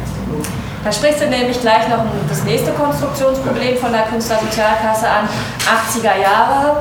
Ähm, und das, oder das weist jetzt noch ein bisschen auf eine längere Historie, nämlich die Bismarcksche klassifizierende Annahme von deutschem Wohlfahrtsstaat hin. Die Superstars der Kulturproduktion konnten sich schon immer freikaufen von der Künstlersozialkasse. Allgemein wird immer gesagt, KSK ist eine Pflichtversicherung, stimmt, aber das ist eine Pflichtversicherung sozusagen für die kleinen Leute im Kunst- und Kulturbetrieb. Es gibt so eine Maximaleinkommensgrenze. Ne? Es gibt eine Beitrags- 20.000 Euro im Jahr oder so ein Quatsch. Es gibt eine Beitrags- Ich glaube ein bisschen mehr, aber. Die Beitragsbemessungsgrenze ist analog zur Beitragsbemessungsgrenze in der Krankenversicherung und ich glaube, das sind 6.000 Euro im Monat oder so oder, oder 4.800. Also so. Bei 5 muss man, oder beginnt diese Wahlmöglichkeit. Ich glaube, es gibt so eine bestimmte äh, Wahlmöglichkeit. Nee, es gibt keine Wahlmöglichkeit. Du kannst dich rauskaufen, also es gibt Paragraph 7 Bei der Rente, KSVG. zumindest bei der Rente. Ja. Wir sprechen jetzt von der KSK. Na, die macht Also ja. bis zu welchem Einkommenssatz? Genau. Es gibt, es gibt eine Minimalgrenze. Und wenn man ab überlebt, muss man sich vier- 4000 irgendwas 200 kann man da, darf man da rein. Das ist ja für viele Künstler teilweise auch schon schwierig, weil da musst du ja richtig Belege vorlegen, dass du schon seit längerer Zeit frei tätig bist hier und da. Ich erzähle das nur, weil ich bin mal irgendwann ja von, äh, aus dem Ausland nach Deutschland gezogen und wollte mich als Journalist da eben halt ähm, anmelden und musste eben halt dann schon eben halt in Deutschland so und so viel eben halt vorweisen an Vorgeschichte sozusagen. Ne? Und was natürlich auch so erstmal gar nicht so einfach ist. Und das andere Ding, wovon ich dann später irgendwann mal wieder mitbekam von Freunden, dass die ein Problem hatten, eben halt in der KSK zu bleiben, weil sie zu viel verdienten. Also aktiv Also zu, we zu wenig, äh, das gab es äh, wirklich kaum, also weil die 4000 im Jahr sind ja jetzt, also ja, dann hat man, also es ist schon sehr, sehr wenig, klar, ähm, aber, aber das zu viel war bei, bei einigen. Aber nicht, weil sie zu, zu viel als- aus ihrer selbstständigen Kunstarbeit verdient haben, sondern weil sie zu viel aus anderen Erwerbsquellen. Oder das, oder das, das genau. ist nämlich das Mhm, Problem. mhm. Weil die Auf, das Aufnahmekriterium in die KSK, man muss im Jahr mindestens, was du sagst, Mhm. ich dachte dreieinhalb, aber vielleicht auch 4000 Euro Mhm. mindestens. 3900? Ah ja, okay. genau. Und du musst halt selbstständig, Mhm. erwerbswirtschaftlich als Kulturschaffender tätig sein. Und das weißt du nach über den eigenschöpferischen Wert deiner Arbeit. Der wird zurzeit in einem Berufekatalog geführt. Das da sind 113 Berufe drin fa- gefasst. Das heißt 113 künstlerisch-kreative Berufe, ist ja auch eine ganze Menge. Ähm, darüber we- wei- weißt du deinen eigenschöpferischen Anteil der Arbeit nach. Ähm, und dass du selbstständig als Künstler oder Kreativer arbeitest, weißt du nach, indem du grob gesagt im Jahr nicht mehr Zuverdienst aus anderen Quellen hast, als die Minijob-Grenze ist. So viel Zuverdienst darfst du haben. Das heißt, knapp 400 Euro, 4.800 Euro im Jahr sind das, darfst du nochmal zuverdienen, um in der Künstlersozialkasse zu bleiben. Da, wenn du da drüber verdienst, aus anderen Quellen, dann kannst du rausgeschmissen werden, wenn es, wenn es auffliegt. Und das ist natürlich ein Konstruktionsproblem der 80er Jahre, weil die irgendwie dachten, eine, man wählt sich einmal eine Erwerbsform und bleibt dabei. Also man arbeitet 20 oder 40 Jahre beim gleichen Arbeitgeber und wer selbstständig wird, der bleibt auch ewig selbstständig. Die haben einfach nicht vorhergesehen, dass wir irgendwie heutzutage flexibilisierte Verhältnisse haben, wo man mal abhängig und mal selbstständig beschäftigt arbeitet. Und das ist ein Problem der 80er. Ein Problem der Bismarckschen Tradition ist diese Superstar-Logik, dass man sich eben nach Paragraph 7 Künstlersozialversicherungsgesetz freikaufen kann. Aber dann kommt man auch nicht mehr zurück. So, da liegt natürlich die Idee dahinter, es wollen alle da rein. Aber ähm, wie du jetzt vorhin erzählt hast, dass es auch Menschen gibt, oder Katrin Sass, die es neulich, die ich neulich im Interview gesehen habe, die gesagt hat, sie war ja auch nie in der KSK. Klar, die kam ja dann irgendwie auch erst 1990 irgendwie sozusagen in den Genuss, in die KSK zu gehen. Aber gut verdienende Schauspieler sind, glaube ich, selten in der KSK. Und das ist natürlich auch ein ganz großes historisches Problem. Ähm, jetzt haben wir uns ein bisschen verquatscht mit der KSK und ich glaube, ehrlich gesagt, die 10 Minuten sind schon lange um. Ja, Ja, aber ähm, es ist interessant. aber, und äh, hat alle interessiert und ähm, wir haben abgestimmt, äh, haben dazwischen gequatscht, also Okay. Ähm, Machst du jetzt nochmal, äh, jetzt, ist, ist das jetzt so, wie weit bist du denn jetzt ungefähr mit in deinem... ähm, In meiner- meiner deiner- Dramaturgie. In deiner Impulsdramaturgie. Also ich würde vielleicht hier jetzt mal mit den 60er bis 80er Jahren Schluss machen. Also das ist, glaube ich, relativ deutlich geworden. Ne? Künstler wurden damals als schutzbedürftige Sozialbürger konstruiert. Das heißt im Sinne von Arbeitnehmer ähnlich konstruiert. Und dann wurde auch in den 70er Jahren wurden die erste Sozialberichterstattung gemacht, die ja ein Vorläufer war für die Idee der Künstlersozialkasse. Und seitdem wurde dann auch nicht mehr von Künstlern im politischen Raum, sondern von Kulturdienstleistern gesprochen, die einen künstlerischen Beruf selbstständig ausüben. Ähm, das war aber im Grunde genommen eine Hilfskonstruktion, um ähm, Künstler und Kulturschaffende ähnlich wie Arbeitnehmer zu behandeln auf sozialpolitischer Ebene, was sich eben zum Beispiel auch darin geäußert hat, dass sie verkürzte Anwartschaftsfristen für Arbeitslosengeld hatten und so weiter. Das alles hat sich seit den 90er Jahren verändert. Seit den 90er Jahren ähm, setzt sich eben zunehmend diese sagen wir mal, semantische Diktion der Kultur- und Kreativwirtschaft durch. Anfang der 90er Jahre sind die ersten Kulturwirtschaftsberichte erschienen. Nordrhein-Westfalen ist besonders stolz darauf, 1992, glaube ich, den ersten Kulturwirtschaftsbericht editiert zu haben. Und es ist natürlich in der Tat auch eine gewisse Sozialberichterstattung. Gerade der Kulturwirtschaftsbericht in Berlin legt sehr viel Wert auf die soziale Lage von Kreativen. Und auch der Enquete-Bericht, der also im Auftrag der Bundesregierung 2007 erschienen ist, beobachtet die soziale Entwicklung in diesen Arbeitsmarktsegmenten mit Sorge, wie Sie gesagt haben, und empfiehlt eine geschärfte sozialpolitische Aufmerksamkeit.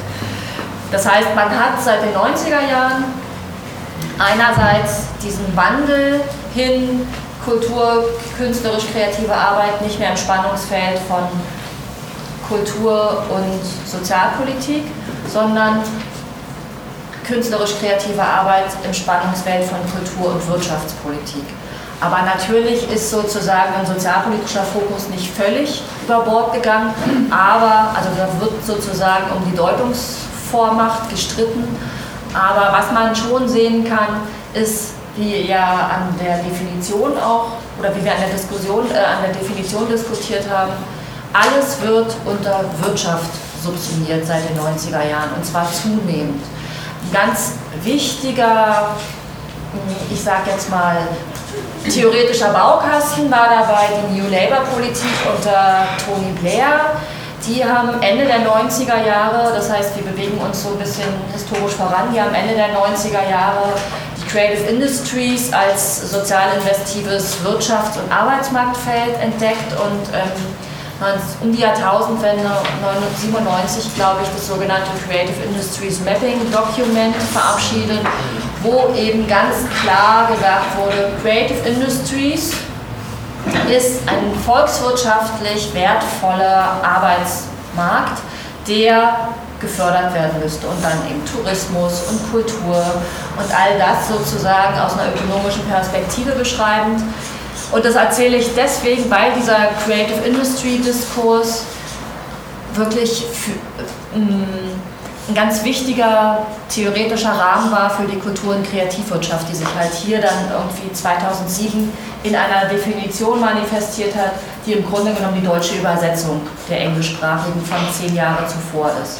Das ist das eine. Das andere ist, ein anderer wichtiger Stichwortgeber aus dem US-amerikanischen Raum ist Richard Florida. Das ist ein US-amerikanischer Stadtforscher, den ihr vielleicht auch schon mal gehört habt.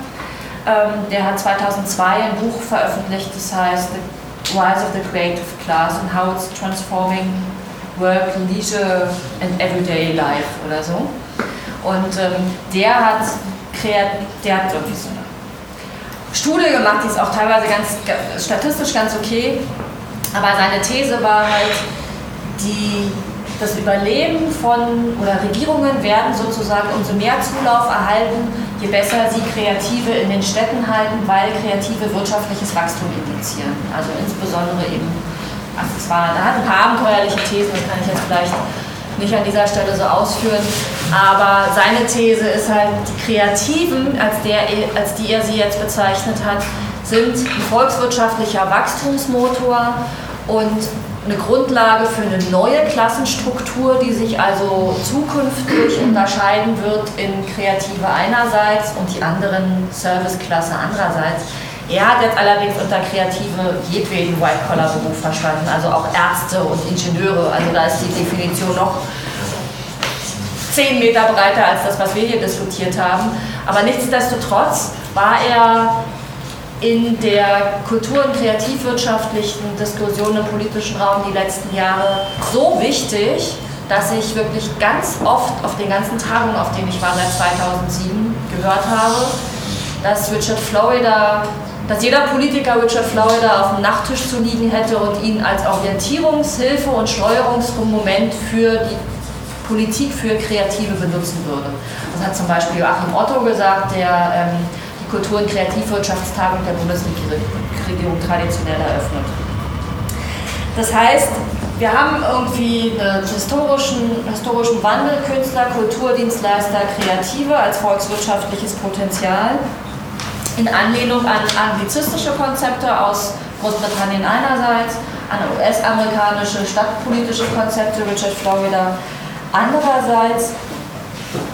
Ähm, und das Problem ist allerdings, dass, ähm, also das Problem aus politischer Sicht, weshalb sie auch als defizitäre Unternehmer gelabelt werden, aber also das ist jetzt natürlich meine Interpretation. Ähm, defizitär sind Kulturschaffende aus dieser wirtschaftspolitischen Perspektive, weil sie eben doch teilweise diesen scheinbar überkommenen Kulturbegriff aus dem 19. Jahrhundert noch für sich reklamieren, wo Kunst irgendwie keinen marktwirtschaftlichen Zweck verfolgt, sondern gewissermaßen einen Selbstzweck hat. Und äh, diesem sozusagen defizitären Unternehmer sind abzuhelfen, werden halt auch ähm, politische Initiativen gestartet. Und zwar keine politischen Initiativen, die diesen sozialpolitischen Fokus haben wie in den 70er Jahren, also an die Reform der Künstlersozialkasse konzeptionell, wie wir es jetzt besprochen haben, wird jetzt erstmal nicht gedacht. Also die Künstlersozialkasse, alle sagen ja super, dass es die noch gibt. 2008 wollte der Bundesrat sie zwar abschaffen, aber das, wurde, das ist ja ins Leere verlaufen, dieser Vorstoß. Und jetzt müssen wir erstmal zusehen, dass die Künstlersozialkasse lebendig bleibt und nicht abgeschafft wird. Also dass jetzt die Hälfte der um Versicherung Nachsuchenden nicht mehr reinkommt oder dass immer mehr, nämlich 30 Prozent aller Künstler und Kreativen eben zwischen den Erwerbswelten pendeln, mal abhängig und mal sozialversicherungspflichtig beschäftigt sind und wir dadurch einfach ein sozialpolitisches Problem haben, was, glaube ich, jetzt auch mit Hilfe dieses Rentenvorschlags in den Griff bekommen werden soll. Damit befassen wir uns jetzt erstmal nicht. Was wir aber machen, wir schaffen einen wirtschaftspolitischen Rahmen und wir loben zum Beispiel diesen Kultur- und Kreativpilotenwettbewerb aus, den es 2010 zum ersten Mal gab. Mhm. Da gibt es, das ist, ich denke, ich glaube, lass mich noch den ja. Satz zu Ende sagen, weil das finde ich ähm, wichtig, dass, weil sich da wirklich auch in diesem Wettbewerb was manifestiert, ähm, dass sozusagen Kulturschaffende Kulturschaffenden ein Subjektivierungsangebot als unternehmerisches Selbst gemacht wird, um ihnen halt wirtschaftspolitisch in die Spur zu helfen. Da werden dann keine Preisgelder ausgelobt bei diesem Kultur- und Kreativpilotenwettbewerb, der jetzt jährlich stattfindet, sondern betriebswirtschaftliche Beratungsgespräche. Und ähm, das ist halt sozusagen der Tenor in den letzten zwei, drei Jahren, dass immer gesagt wird, es fehlt einfach allen Künstlern und Kreativen an unternehmerischem Know-how und das ist das, was wir ihnen vermitteln wollen. Jetzt habe ich meinen Satz zu Ende. Die Beratungsagenturen vor allem. Das U-Institut für unternehmerisches Denken und Handeln richtet diesen äh, Kultur- und Kreativpilotenwettbewerb aus. Und es ist halt auch Teil der Privatisierungspolitik. Also früher war das sozusagen wohlfahrtsstaatlich zentralisiert. Jetzt macht es ein privatwirtschaftliches Institut, was selber natürlich darauf angewiesen ist, Geld zu verdienen. Und die machen jetzt den Kultur- und Kreativpilotenwettbewerb und dann sagt er, prima, ihr gewinnt ein paar Screenings, ein paar betriebswirtschaftliche Coachings, was ja jetzt für sich genommen bestimmt nicht falsch ist. Aber der Punkt ist, den ich machen will, ist, dass sich sozusagen wohlfahrtsstaatliche Politik zunehmend auf Wettbewerbspolitik und auf marktorientierte Politik zugespitzt hat in den letzten 20 Jahren. Und das ist so ein bisschen dieser paradigmatische Wandel. Mhm. Ja, auf jeden Fall. Interessante Neuigkeiten.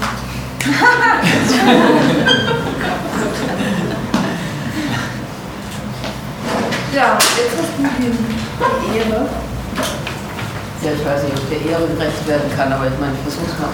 Ähm, ähm, ich meine, was mich an dieser ganzen Diskussion ähm, natürlich auch irgendwie ein bisschen stört, ist, dass wir im Moment also so tun, als wären es sozusagen also jetzt äh, Bedingungen äh, des Prekariats, die spezifisch sind für einen bestimmten Sektor dieser Gesellschaft, wenn man vermutlich das Ganze doch also auch beschreiben kann als einen allgemeinen Trend, der, wie du es auch gesagt hast, also der Neoliberalisierung, also Ökonomie als äh, Primat, äh, das Soziale als äh, irgendwie ekelerregendes Zeug, was man möglichst vermeiden soll und der da reingerät in diese Unselbstständigkeit, in die ökonomische, der braucht dringend eine Beratung. Nicht? Also das ist eigentlich ja das Modell, was wir überall haben. Das ist, ähm, finde ich jetzt gar nicht so spezifisch für das Kreative. Man kann es aber, glaube ich, als ein Stück also neolibertärer Ideologie ähm,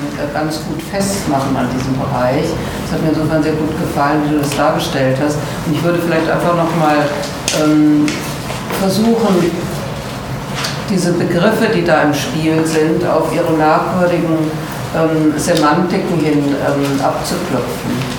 Also das Dilemma der Künstler, und ich meine das jetzt in dem ganz traditionellen Sinn, ähm, Leute, die sowas wie Kunst produzieren wollen, können, sollen, wie auch immer, ähm, die haben ja sozusagen ein doppeltes Problem. Das ist ja nicht nur, dass sie als ähm, äh, Privatunternehmer ähm, nicht wirklich Kohle machen, äh, sondern sie sind auch noch angewiesen an Institutionen, äh, die ihnen die Produktionsmittel finanzieren. Das heißt, die sind sozusagen unmittelbar abhängig äh, von Geldgebern. Ähm, also vielleicht noch am wenigsten irgendwie ein, ein Lyriker oder ein Schriftsteller, ähm, der zumindest nicht wie die Filmemacher diese enormen oder die Theaterleute diese enormen Kosten hat. Also immer wenn er was produzieren will, muss er erstmal Geld beschaffen, um überhaupt anfangen zu können. Und das zeigt eigentlich, dass diese ganze also Schnittstelle zwischen kreativ und produktiv, die hier sozusagen als Vokabular ähm, ja im Raum steht, ähm, doch genauer untersucht werden muss. Ich meine, wenn man sozusagen sich die ähm, Geschichte dieser Begriffe ansieht, dann ist das Kreative natürlich gebunden an die Vorstellung der Schöpfung. Das ist sozusagen, also das ist der romantische ähm, Traditionshintergrund, auf, aus dem das besteht, auch natürlich sozusagen der psychologisch aufgeklärte ähm, äh, Teil dieser Begrifflichkeit. Kreativ ist gegeben, wenn etwas aus sich selbst heraus geschöpft wird. Das ist sozusagen die alte Definition, die Creatio nihilo, die Schöpfung aus dem Nichts. Ne? Und das Nichts ist in dem Fall das Subjekt. Ne? Das Subjekt schafft sich aus dem Nichts. So wird es sozusagen also in der ganzen Philosophie seit Aristoteles definiert. Das ist sozusagen, also das Kreative ist eigentlich die Selbstschöpfung. Ja? Ähm, jetzt haben wir aber sozusagen das Problem, dass wir zwar sagen können, wir haben alle große Egos und können uns selbstverständlich alle in dem Sinne selbst entwerfen, selbst schöpfen und das ist sozusagen dann die Quelle ähm, äh, der Kreativität. Da schöpft man etwas, was erstmal nicht materiell ist, nämlich Subjektivität. Ähm, das ist selber sozusagen nichts, was man wiederum jetzt in Arbeitszeit messen könnte, was sozusagen bereits in sich ein vergegenständlichtes und materialisiertes Objekt ist. Das Interessante ist aber, dass sozusagen, also das kommt jetzt an den Möglichkeitsraum ähm, heran, natürlich von dem Ben vorhin gesprochen hat. Also kreativ sein heißt erstmal, dass man sowas wie, was Aristoteles die Phantasmata nennt, äh, entwickelt, sozusagen diese inneren Vorstellungen, Bilder, Ideen, ja, also mit denen man irgendwie dann so rumläuft und nicht genau weiß, wird das was, ja, äh, wie kann ich das irgendwie produktiv werden lassen, ja, das heißt irgendwie in eine praktische ähm, äh, Tätigkeit umsetzen, in der dann sozusagen am Ende eben auch etwas Gestalt annimmt, was aus mir sozusagen externalisiert worden ist. Ja. Also da haben wir sozusagen diese ganze Spannung. Also ich stelle etwas her, ähm, was einmal sozusagen also in diesem Schöpfungsmodus ähm, äh, gedacht war und jetzt sich sozusagen materialisiert. Also es gibt ja ganze Kunstrichtungen wie die Minimal Art oder die Konzeptart, die genau diese Schnittstelle eigentlich bezeichnen und das zum eigentlichen Werk machen, dass es kein Werk mehr gibt. Ne? Das die Radikalisierung eigentlich des Kreativitätsgedankens. Ähm, die meisten haben sozusagen auch da natürlich das Problem, dass sie einen Rahmen brauchen, in dem diese vergegenständliche Vergegenständlichung ähm, des kreativen Einfalls, wenn man so will, ähm, möglich wird. Und an der Stelle kommen ja sozusagen diese ganzen ähm, Fragen nach den Produktionsmitteln ins Spiel und dann hat man sozusagen diese klassischen Modelle, wenn ich das so nachzeichne an der Geschichte des bundesrepublikanischen Films, also da kann man die DDR, glaube ich, sogar einschließen, sind in beides, beiden Fällen eigentlich Filmproduktionen gewesen, die vom Staat äh, mehr oder weniger finanziert worden über Gremien äh, in Gestalt von äh, Fördergeldern, für die man Anträge stellen musste und so weiter, gegeben wurde. In der DDR war es natürlich anders, weil der so angestellt war. In den Studios, das gab es in der BRD nicht. Aber es gab sozusagen also eine klare Option. Filmindustrie gab es schon lange nicht mehr. Eigentlich tritt das Fernsehen, die öffentlich-rechtlichen Anstalten damals und der Staat in Form eben von der Wirtschaftsförderung tritt an diese Stelle. Und es hat eigentlich schon damals, das war sozusagen eigentlich auf der Höhe der Zeit, wo die Neoliberalisierung noch fast unbenannt, ja, also einfach stattgefunden hat, ohne dass jemand es so benannt hat. Ähm, also wir haben das ja jetzt seit 25 Jahren, das ist ja nicht vom Himmel gefallen. Ja. Ähm, und das fing eigentlich damals an, dass plötzlich ähm, Filmemacher, die vorher klassisch sich zum Autorenfilm rechneten, die auch immer ideologisch diese Kategorien aufgeladen waren, aber sozusagen in dem Sinne an diesem kreativen ähm, Anteil der Subjektivität festgehalten haben, die wollten jetzt plötzlich alle den Kassenhit machen. Das war irgendwie, plötzlich hat es eingeschlagen und die wollten alle irgendwie die populären Filme machen mit wechselndem Geschick. Also manchen ist es ja gelungen, äh, zahllose Komödien, über die wir heute noch lachen. Und äh, ja, sind irgendwie entstanden. Also es war sozusagen eine ganze Bewegung, wo sich auch die Filmszene eigentlich so getrennt hat, intern, in Leute, die sozusagen, also gesagt haben, ja, wir wollen Filmindustrie, wir wollen den Wirtschaft, wir wollen sozusagen also den Erfolg an der Kasse und wir akzeptieren das auch als ein Kriterium von Gelungenheit. Ne? Und die anderen haben gesagt, nein, und äh, wir wollen weiter sozusagen unsere eigenen, eigenen Filme machen, das sind alles sozusagen wieder diese rückbezogenen ähm, Kategorien auch und äh, das kennen wir alle, ein großer Teil der Filmemacher, die in dem Bereich, also in dem Kunstbereich geblieben sind, sind im Grunde in die Galerien gegangen, in die Museen, ins Installative, in die Videokunst. Also die haben in gewisser Weise natürlich auch die Formen und die Medien angefangen zu wechseln. Darf ich mal kurz was zwischenfragen? Also was würdest du denn, ähm, was hast du gesagt? Nein? Jetzt, ich mal jetzt einfach. wann würdest du das denn zeitlich verorten? Weil diese, diese Idee des großen Treffers ist aus einer kulturwissenschaftlichen ja. Perspektive nochmal 80er Jahre, alles von 80er Jahre. Das ist für dich deswegen interessant, weil du ja hast ja auch gesagt, dass sozusagen diese Politik der Neoliberalisierung aus einer wohlfahrtsstaatlichen Perspektive würde man sagen, es fängt Mitte der 80er Jahre an, Reagan und Thatcher. Ne? Aber wenn du sagst, ähm, in der Filmszene kannst du dieses, diese Entwicklung eigentlich bis Anfang der 80er Jahre schon zurückverfolgen, dann ist es ja finde ich ganz interessant, weil dann heißt es, es ist nicht nur sozusagen ein politisches Konzept, was von oben oktroyiert wird, sondern es ist irgendwie auch ein Konzept, was von unten mitgespielt wird. Das war komplizierter und es hängt wiederum an den äh, äh, Kategorien der Förderung. Weil es gab ja sozusagen, also historisch gab es ja eine ganz etablierte Trennung in also kommerziellen Film und nicht kommerziellen Film. Das ist ja also seit 1910 irgendwie äh, etabliert. Ne? Also das war sozusagen ja nicht das Neue. Das Neue war aber, das ist eine spezifische Situation, also vielleicht ähm, äh, für die BRD, ähm, dass die Filmindustrie durch den äh, äh, äh Nazi-Staatsfilm ähm, im Grunde ja aufgesogen worden war und äh, keiner mehr so recht der Ufer noch über den Weg trauen wollte. Da gab es einfach historische Erfahrungen, ähm, äh, die einen sozusagen gelehrt haben, dass da ein Problem gab. Also weder war die Filmindustrie besonders äh, widerständig gegenüber Narzissmus und so weiter.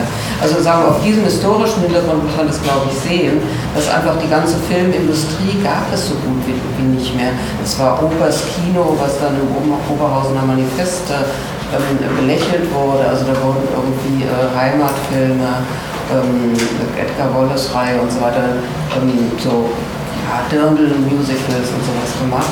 Und äh, das war natürlich sozusagen, also diese neue Generation von Filmern, die wollten damit nichts zu tun haben. Ja? Jetzt gab aber sozusagen, war das eine notleidende Wirtschaftsbranche. Und dann gab es sozusagen ein Förderinstrument, vom Wirtschaftsministerium. Und das Wirtschaftsministerium hat gesagt, ja, wir müssen die Filmindustrie wieder aufbauen und wir müssen da Fördergelder reingeben und dann sollen sich sozusagen, also Filmproduktionen, auch da gab es dann plötzlich diese Aufdifferenzierung, dass Leute wirklich dann professionelle Filmproduzenten geworden sind. Ja. Und, das war damals und die haben die Anträge gestellt, weil das hätte, hätten die Regisseure auch nicht mehr so richtig gut können. Und das war sozusagen Wirtschaftsförderung.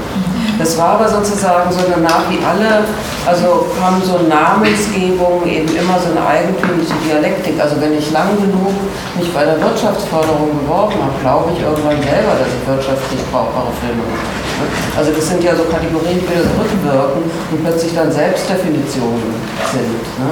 Und ähm, ich glaube, in dem Kontext hat diese Transformation auch stattgefunden, ähm, wo das eine Bedingung war, um überhaupt an dieses Geld zu kommen. Es gab die Kulturförderung und es gab die Wirtschaftsförderung. Es waren getrennte Ministerien, das Innenministerium und das Wirtschaftsministerium. Das war hochinteressant. Wenn man da hinfuhr, war das natürlich sozusagen ein Treffen von Filmproduzenten. Selbst wenn die nur einen Film für 500.000 D-Mark beantragt hatten, sind die als Produzenten aufgetreten. Das heißt, da haben wir eigentlich bereits diese ganze Ausdifferenzierung in professionalisierte Teiltätigkeiten, die quasi dieses Gesamtprojekt Film ähm, ermöglicht haben. Und ich glaube, was wir jetzt sehen, also an der Filmszene, also was jetzt sozusagen den ähm, äh, äh, Kurzbiografien hier auch aufschreien, ist, dass tatsächlich also diese sagen wir mal, also die Selbstfinanzierung ganz oft durch die Übernahme solcher Teiltätigkeiten. Also ich mache bei dir den Ton, also an der DFG war der DFFB, ist immer so, ja, also die Studenten haben untereinander alles gemacht wechselseitig. Ich halte bei dir die Kabel, ähm, du machst bei mir die Kamera, ähm, der dritte macht den Ton und nächste Woche tauschen wir das alles wieder. Also das war dann sozusagen alles Vorbereitung, wo es plötzlich anfing, in diese einzelnen Ausbildungs- Professionalisierungsbereiche zu gehen. Das ist ja nicht zufällig, also was Ben erzählt hat, dass er im Grunde eben auch auf einer Technikschule dann war. Ne? Ähm, und man kann sagen, das ist dann Handwerk, man lernt da Handwerk, also wie Software entwickeln oder so, kann ich dann eine Kamera professionell bedienen. Die Filme sehen dann auch ein bisschen anders aus. Es ist aber sozusagen also dieser romantische Charme, dass jeder sozusagen erstmal sich über, so überlegt, äh, mit seinen eigenen Einfällen, wie könnte man eigentlich sowas anders machen oder so. Das ist natürlich in diesen engeren Professionalisierungsbahnen, ähm, geht in dem Sinne natürlich dieses also romantisch-kreative ähm, auch ein bisschen verloren. Ne? Und dann hat man natürlich sozusagen also die Filme, die dann fürs Fernsehen auch gemacht werden, also die endlosen Tatortserien und so weiter, die alle recht ähnlich aussehen als Filme jetzt. Ja. Also sagen wir, da gibt es einen Zusammenhang, wo man sagen kann, es gibt natürlich eine Ökonomisierung von Produktionsverhältnissen. Es gibt sicher also ästhetische Formen, in denen die Abhängigkeit von Produktionsverhältnissen und Mitteln ähm, so groß ist, dass man das jenseits der Professionalisierung kaum noch machen kann. Und die Gegenbewegungen sind ja nicht zufällig ähm, die, die sozusagen auf andere Technologien gehen. Also da hat sich ja sehr viel geändert mit der einen, also sagen wir mal, mit der ähm, ja, Verbesserung. Die sind ja zum Teil schon sehr, sehr perfekt, also mit den äh, äh digitalen Kameras, ja, mit denen man ähm, äh, sehr viel mehr drehen kann, ohne dass man schon diese enormen Kosten hat äh, für jede Einstellung. Ja. Ähm, es gibt sozusagen ähm, äh, Schnittprogramme, äh, die ein bisschen äh, gängiger geworden sind. Ja. Mhm. Also da hat sich ja einiges geändert, muss man glaube ich schon sagen. Bis zu den Festivals für die Handyfilme. Äh, die zum Teil wirklich witzig sind. Also ich meine, das muss man auch sagen, da gibt es sozusagen, glaube ich, auch neue Formen, die sich entwickeln.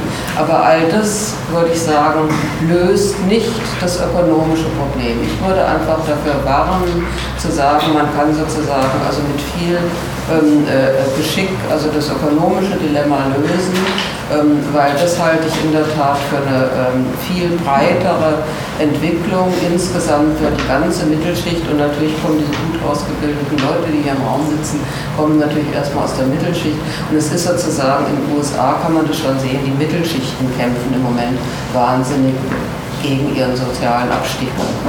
Und das ganze Prekariatsproblem ist natürlich eins, was inzwischen in die Mittelschichten reingeht.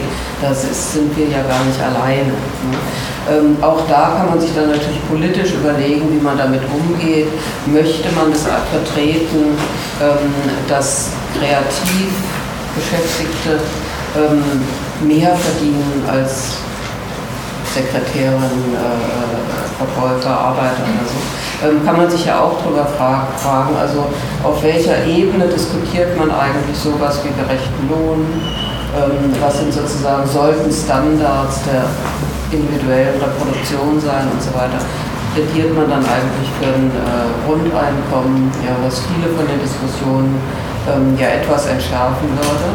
Also dass jeder sozusagen, wie es der Neoliberalismus will, jeder geht ganz alleine los und sagt, ich muss jetzt unbedingt, weil ich bin toll und ich brauche mehr als der andere, ähm, ist ja problematisch. In dem Fall ist man eigentlich schon in dieser Falle drin, ähm, dass man sich sozusagen als Unternehmer präsentiert, ähm, der dann noch gedemütigt wird, wenn er ähm, keinen Erfolg hat.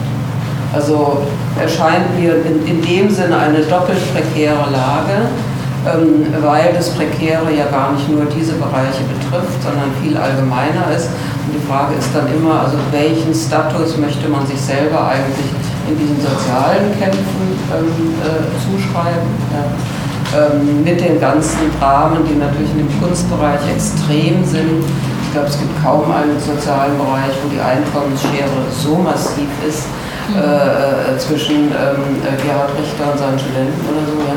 Also das sind, glaube ich, also ähm, Dinge, die kann man also auch nicht mehr einholen durch diese Form von Sozialpolitik. Und dann finde ich, ähm, kann man das natürlich auch nochmal diskutieren. Also ähm, ist man eigentlich aus politischen Gründen und Gerechtigkeits- und Gleichheitsgründen ähm, für sowas wie eine ähm, freie Berufsausübung und freie Berufswahl die auch dann gegeben sein muss, wenn dieser Beruf ökonomisch nicht ähm, ertragreich ähm, sich ausüben lässt. Genau, also da hat man ein Recht darauf, Künstler zu sein. Ja. Auch wenn man es nicht so gut hinkriegt, kein nichts damit also, also ist sozusagen, finde ich, so eine grundrechte Frage. Ja, gibt es sowas wie eine freie Berufswahl? Das wäre eine völlig andere Debatte würde aber sozusagen sofort in diese Probleme reingehen, weil man damit sozusagen also für sich in Anspruch nehmen würde, ähm, dass man unabhängig vom ökonomischen Erfolg ähm, etwas, eine Tätigkeit ausüben kann. Also ich weiß, es ist eine schwierige Debatte, aber das würde sozusagen nochmal den Pitch irgendwie anders setzen, weil es wäre nicht sozusagen, also jetzt diese ähm, Problematik, wie schütze ich mich davor, aus der Mittelschicht immer weiter abzurutschen. Ähm, weil das ist, glaube ich, ein Kampf, der gar nicht alleine geleistet werden kann. Und da gibt es ja mehrere Fragen dazu. Und äh, die erste Frage ist noch äh, zu unserer Struktur hier gerade, weil es gibt ja noch dieses leckere japanische Essen. Aber ich würde ja sagen, also mein persönlicher Eindruck ist, ähm, bis 17 Uhr haben wir Zeit und dann ist es vorbei. Nein, nein, also es ist nicht, äh, also wir können theoretisch bis 18 Uhr machen, nicht? Theoretisch. Ja, also das ist so, das wäre Weil ich alles würde ja eher vorschlagen, wir machen das Essen am Ende. Also das ist schlecht. Also wir Ja, haben jetzt zwar schon. Öl eingelagert, ja, also wir haben jetzt aber auch schon ein paar Sachen raus. Wie wär's denn mit einer kleinen. Pause Ja. und dann ein bisschen sacken lassen? Äh, Kevin Koch, äh, bist du jetzt äh, erstmal so weit? Ja, das ist Ich meine, wir haben jetzt, Thema. natürlich, natürlich, aber wir, wir haben jetzt äh, einen gewissen Punkt, glaube ich, gemacht. Also mit sozusagen auch mit dieser Frage, die du jetzt äh, am Ende aufgeworfen hast, gibt es ihm halt, ne? Ja, also es gibt schon noch ein äh, paar Punkte, die, die man jetzt irgendwie besprechen kann. Irgendwie. Aber vielleicht können wir die erstmal. Warum gibt es jetzt auf einmal so viele Kinder? Ja. Wieso? Wo ist, der, wo ist wirklich der adäquate gesellschaftliche Punkt, wo man jetzt das eben bespricht? So, Moment mal, ihr macht eine Definition. Ähm, wieso reden alle nicht mit? Oder wieso, wo kann man mitreden? Oder wo kann man eben vielleicht dann die Definition wieder umändern? Das ist ja keine geschützte Berufsbezeichnung. Naja, aber wenn, wenn irgendwie vom, vom Staatsapparat sozusagen, das, das, das, wenn vom Staatsapparat eben das festgelegt wird, das hat ja äh, weitreichende Auswirkungen, wie man sieht, KSK oder nicht, oder oder was. Und dann tatsächlich die Frage, was ist denn jetzt, wenn wir alle Künstler werden, weil wir das eben so wollen, weil wir das viel besser finden und alle kein Geld verdienen und dann sind wir alle altersarm. Ja gut, das müssen wir Na, dann das, gibt's doch jetzt aber ich die meine, das können wir uns ja mal selber fragen, warum wir alle Künstler wollen. Ja, das naja. können wir doch nicht alle Aber ich fragen. würde schon noch mal auf- fragen, die hier sitzen. Ja, auch besprechen, das ist ja durchaus interessant. Also ich kenne das halt aus meinem Bereich, ich arbeite halt sozusagen zur Hälfte eben als Honor- Honorarlehrerin. Und da sind halt wirklich ganz viele, die genau auf diesen Punkt reagieren. Die halt dann sagen, okay, also diesen Bereich, den ich halt brauche für Miete und so die üblichen Sachen, die, äh, das decke ich ab über das, was auch anerkannt ist, also halt unter diesem Lehrberuf.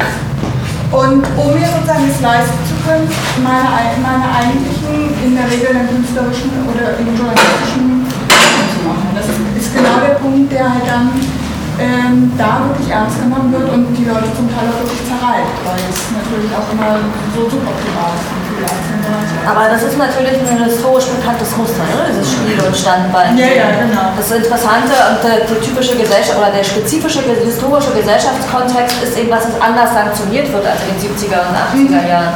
Und dann erklärt sich aber für mich schon tatsächlich immer auch noch nicht die Frage, warum sind es heute 500.000 Menschen mehr als in den 80er Jahren? Das ist schon.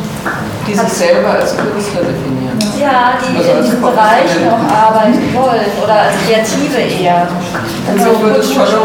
Lasst uns das, lasst uns das Essen auspacken. Genau. Ja, wollen, die- wollen wir diese Frage, wollen wir diese Frage und unter anderem eben halt auch vielleicht nach der, nach der Mittagspause wieder aufgreifen?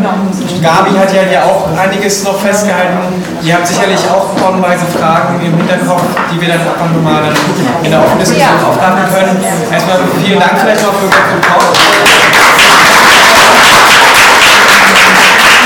Und es gibt, also es gibt, wir haben für alle Essen, also es gibt genug. Ähm, und es ist eine Bento-Box, also ich weiß nicht, ob jemand schon mal sowas hatte. Das ist so eine, so eine Art von Darreichungsform in Japan für, für, für Essen, normalerweise für mobil, für unterwegs. Also und ähm, genau, das ist Reis, es gibt, es gibt glaube ich, und, und Gemüse und so weiter und so fort. Und dann gibt es halt eine Fischvariante und eine Tofu-Variante. Also zwischen den beiden kann man im Grunde wählen. Äh, an der Bar gibt es das dann und äh, das kann man im Grunde so, weil das eben halt in der Box kommt, quasi auf den, in der Hand essen äh, oder so auf den Knien oder wie auch immer. Und ähm, ja, an der Bar gibt es gibt's auch Getränke. Praxis muss sein. Ja, alles klar. An der Bar gibt es Getränke auch. Ja, halbe Stunde ungefähr, ja.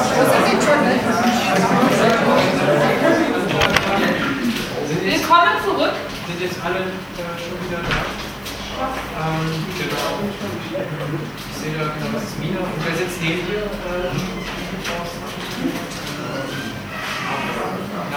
Na, der eine ist äh, weg schon. Der Boris. Der Boris ist Boris, weg? genau. Ah ja, okay, gut, dann sind wir jetzt hier quasi vollständig. Ähm, nur ganz kurz, äh, ich habe mir das schon an einigen Stellen notiert. Ähm, wer ähm, wiederkommen will, aber noch nicht gebucht hat, sozusagen, noch nicht reserviert für die nächsten Workshops, ähm, das sollten wir, wie gesagt, sehr schnell jetzt ähm, erklären. Also nicht, nicht jetzt, sondern lieber nochmal in der nächsten Pause nach dem Finale. Ich habe ja schon die erste Anmeldung bekommen, weil eben halt der, die Anmeldungsprozedere eigentlich schon alle abgeschlossen sind. Aber wie gesagt, für uns ist es auch schön und wichtig, dass Leute auch wiederkommen.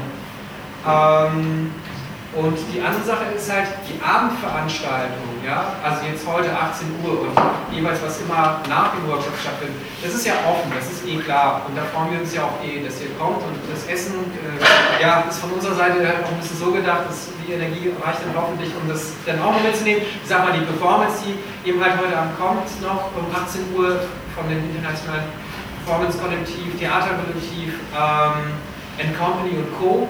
Äh, die dauert 30 Minuten, ungefähr diese Dauer kann man sich dann nochmal einstellen. Ähm, und das wird eine Mischung aus Vortrag und Konzert, also es wird auf jeden Fall dann auch sehr künstlerisch und aber auch gleichzeitig äh, inhaltlich sehr reich ähm, und schwer. Ja, auf eine gewisse Weise zumindest. Und ähm, genau. Also äh, gerne eben halt im Anschluss da bleiben noch äh, zur Performance und eben halt äh, mir auch noch weiter Bescheid sagen, dass noch einen weiteren Workshop. Genau, jetzt ist die Frage, mit welcher Frage äh, wir uns gerne befassen wollen würden. Gibt es da konkrete Vorschläge aus der Gruppe? Weil ansonsten wäre zum Beispiel für mich interessant die Frage eben, ist es so, dass es immer mehr Künstler gibt? Oder solche, die sich als Künstler bezeichnen? Oder warum ist es so? Und äh, gerade Klinik ist es soziologisch auch so. Wir hatten eben kurz geredet, praktisch früher äh, haben die, sind die Leute nicht Künstler geworden, weil es war ja die bewusste, berühmte brotlose Kunst und ist äh, prekär jetzt das gleiche, die brotlose Kunst, oder wie ist da sozusagen die, soziologische Entwicklung in der Gesellschaft auch? Die war, Künstler war ja früher, war das viel negativer konnotiert, als es heute ist? Oder, oder, oder vielleicht auch die Frage, was ist der Unterschied zwischen dem Künstler und dem Kreativen? Oder gibt es da einen Unterschied? Darf ich vielleicht auch äh, einen Vorschlag machen? Ja. Also ähm, ich fand ja Gertruds ähm, Kritik eben halt, äh, damit hättest du ja angefangen äh, zu sagen, eben halt, dass ähm, die Phänomene oder die Probleme, die Alexandra beschrieben hatte, also unter dem Sprichwort Neoliberalisierung zum Beispiel zu subsumieren, ähm, das betreffe ja nicht nur die Künstler und Kreativen, sondern ja die gesamte Gesellschaft.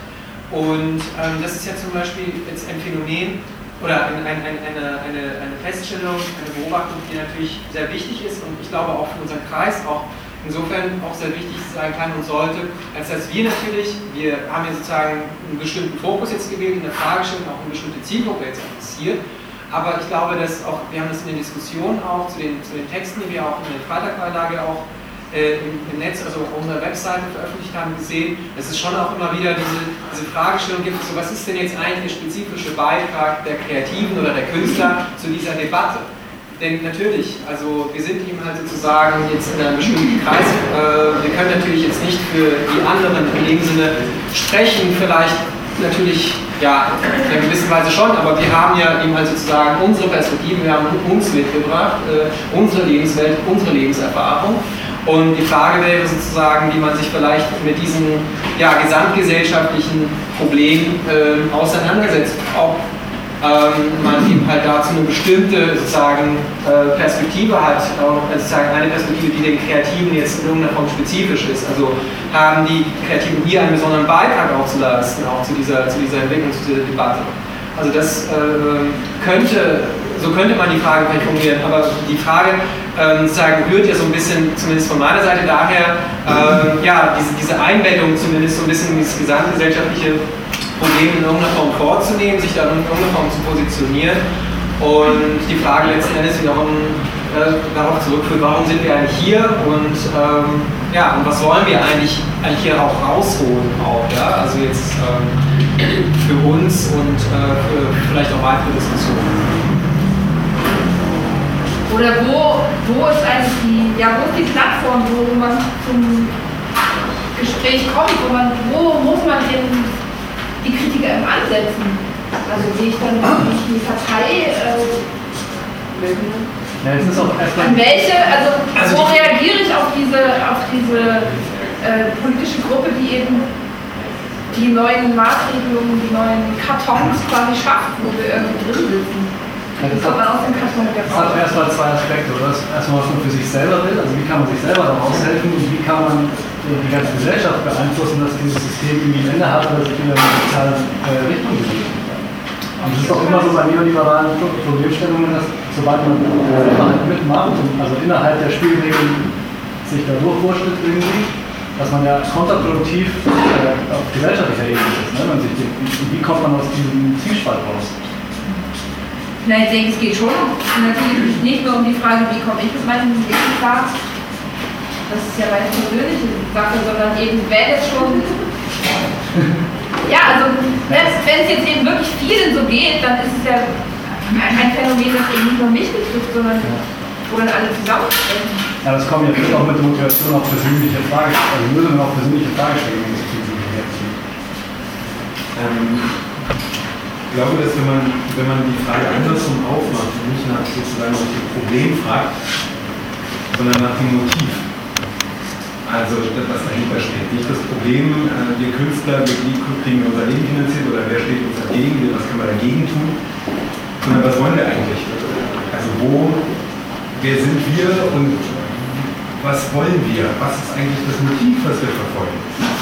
Dann ist es ja eigentlich ein städtisches ähm, Koexistenz, Koproduktionsmotiv.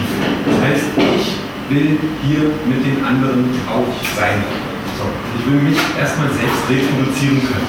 Das steht bei mir zum Beispiel an, an erster Stelle. Ich will mich in irgendeiner Form mit dem, was ich tue, selbst reproduzieren können. Und wenn ich dieses, das befrage dann nochmal als Motiv, dann kann ich gucken, wie will ich das denn? Will ich das sozusagen neoliberal nur für mich? Ja, also ich, mein, mein eigener hegemonialer Anspruch? Oder will ich ähm, will ich das, weil ich ein anderes Verständnis habe von dem, wer auch ich selber bin, in einer ähm, in, ein, in der Einbettung sozialer Beziehungen, in einem sozialen Raum. Wie, das ist die Frage, wie verstehe ich eigentlich meine, meine Individualität?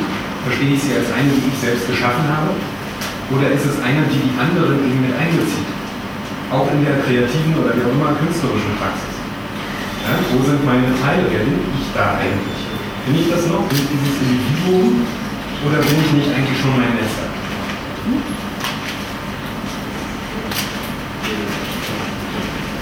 Wie seht ihr das? Die Frage aber noch, das jetzt eher auf der Ebene von der Produktion. Das ist vielleicht äh, möglicherweise sozusagen Prozess der Produktion in Frage zu stellen, anstatt ähm, davon auszugehen, dass das individuelle, individuelle Geschichte ist. Produktion immer schon in die Gesellschaft ist. Auch auf individuelle Produktion. Das hat nicht so viel damit zu tun, wie das heute Ja, ich muss sie erstmal sicherstellen. Im Moment laufen die Zeichen dahin, dass ich nicht mehr in der Lage bin, sie sicherzustellen. Das heißt, ich werde. Du hast, doch, vorhin gemeint, man müsste jetzt verhandeln. Also diese Idee, dass äh, das Manufakturwesen es gegeben hat früher und äh, die Leute sich in ihrem Arbeitskampf ihre Lebensbedingungen geschaffen haben. Es ist halt die Frage, wie findet jetzt in diesem Genau, mit wem muss ich jetzt verhandeln? Ja. Mit uns. So, weil wenn sich lauter kleine Einzelunternehmer gegenüberstehen, dann kann ich nicht mehr sagen, wie es in der Industrialisierung da drüben äh, ist die Zentralität der Fabrik, da sitzt der ähm, äh, Kapitalist drin, dem gehören die Produktionsmittel dem gehört die ganze Zentralität und die Verhandlung an die sogenannten Stellen. Da habe ich gar nicht dieses eine Gegenüber, was ich da in irgendeiner Form als, als personifizierter Akteur vielleicht gegenüberstelle. So, das sind wir im, im, Moment sind wir das ja alle irgendwie selber. Das heißt, wir, wir sind permanent irgendwie teilweise Unternehmer, teilweise Künstler, ja, die haben ihre Produktionsmittel selbst erworben. Ähm, die Zentralität ist die Stadt, nicht mehr die Fabrik, wo wie verorten wir uns dieser, in diesen Vertragsverhandlungen? Geht es dann nicht eigentlich darum, dass wir gucken, welche Bindung wir selber mit uns machen können? Und dann sind wieder alle und nicht nur die Kreativen. Dann sind es genauso meine Nachbarn. Dann ist der kleine türkische Bäcker. Ja, aber ich meine, wie kann ich da was verändern? Natürlich kann ich mit den Leuten sprechen, die in meinem Umfeld sind, aber muss ich nicht mit denen sprechen, die die Rahmenbedingungen setzen für mein Leben? Ähm, naja, aber wie ist das denn in einer, in einer demokratischen Gesellschaft? Ähm, äh, Gibt es ja diesen Spielraum der Aushandlung der Rahmenbedingungen. Und ich glaube, dass der nicht ausgegleicht ist. Also es sind ja nicht nur die, die den setzen, sondern das sind ja dann eigentlich die, die unseren vielleicht auch parteipolitischen Willen artikulieren. Das heißt, wenn wir, wenn wir ähm, Einfluss haben wollen, dann wird es ein politisches Thema. Dann heißt es, wir müssen uns in irgendeiner Form ähm, zusammentun. Und als Makroakteur, Makroakteur auftreten.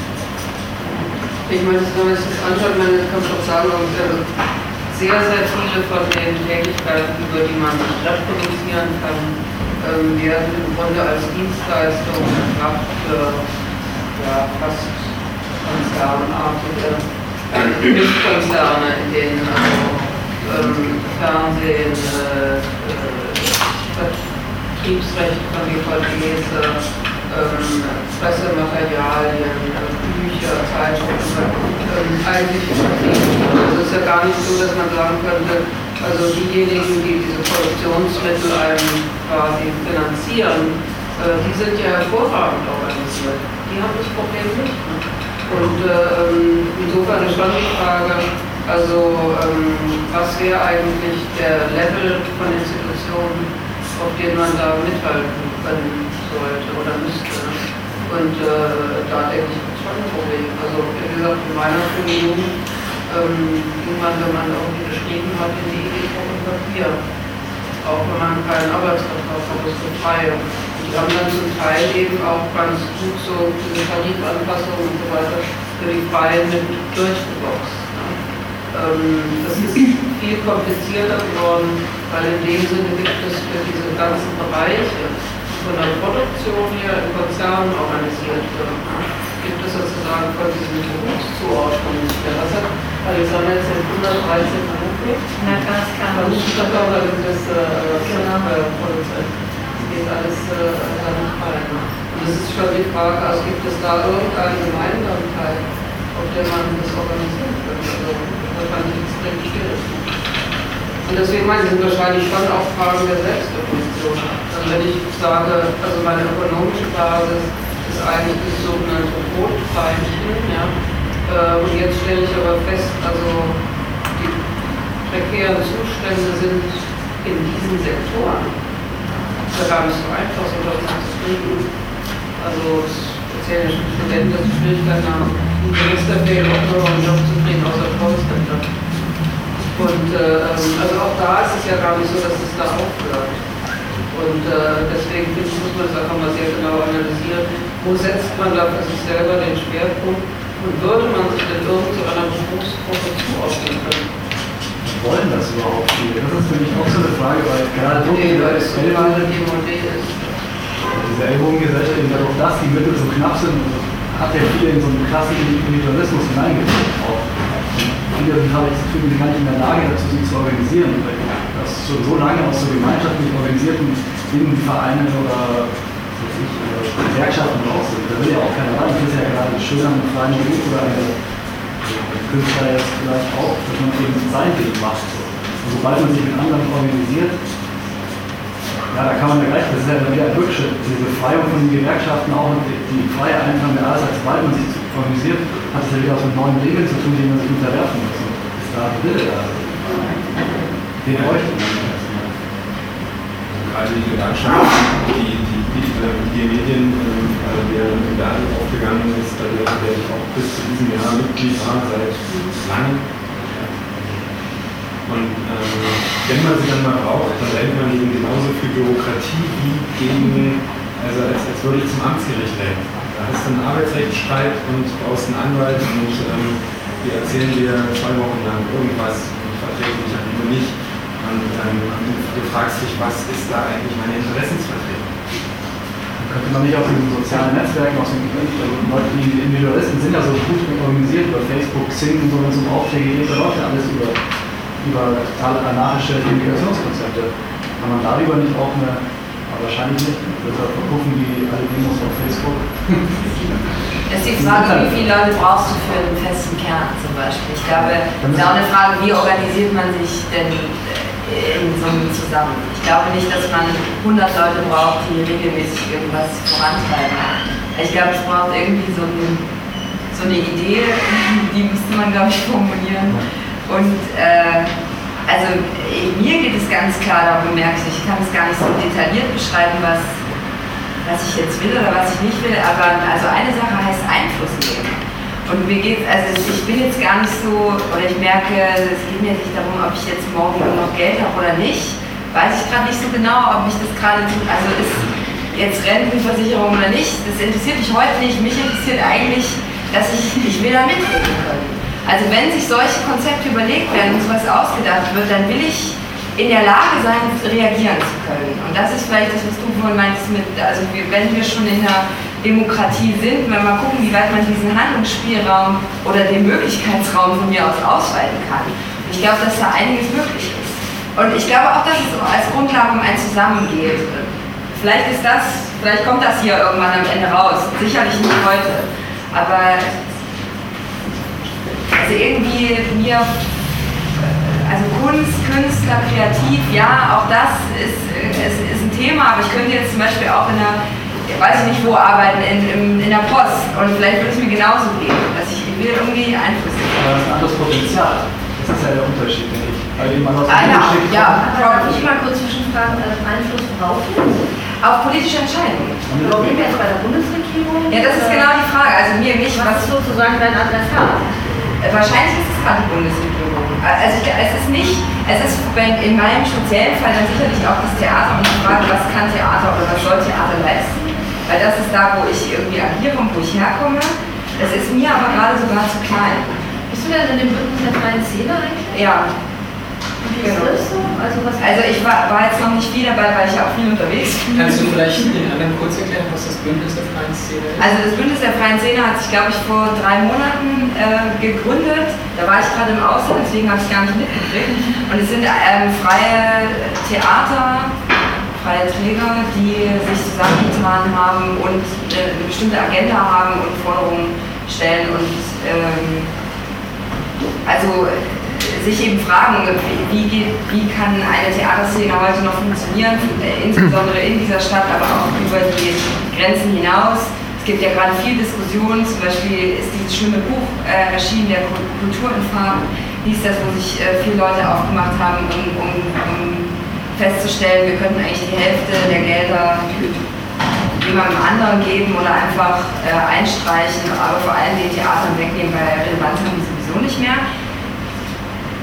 Ähm, da kam viel ins Rollen und es gibt jetzt dieses Bündnis der freien Szene, die hatten jetzt letzte Woche ein Treffen, wo auch ich wieder nicht hingehen konnte, die haben aber am 1. Juni-Wochenende wird es wahrscheinlich so einen Aktionstag geben, an dem, ja, ich da irgendwie jetzt, da kann man sich mal schlau machen. Wenn ich mehr weiß, kann ich euch mehr dazu sagen. Ähm, ich werde das jetzt mal in Erfahrung bringen. Also da wird ähnlich wie in der Kunstszene, die ja vor vielleicht vor einem Jahr oder wann hat Wovereit diese lustige Idee gehabt, äh, die Ausstellung der Besten in der Kunst? Letztes Jahr war Genau, und da, da haben sich ja... Bijou meinst du, ne? Die Leistungsschau. Genau, die Leistungsschau. Da haben sich übrigens verschiedene Künstler ähm, zusammengetan und haben gesagt, so geht es nicht, so wollen wir das nicht. Die haben einen Brief aufgesetzt, äh, damit fing alles an. Das läuft immer noch. Haben und brauchen nennen die sich.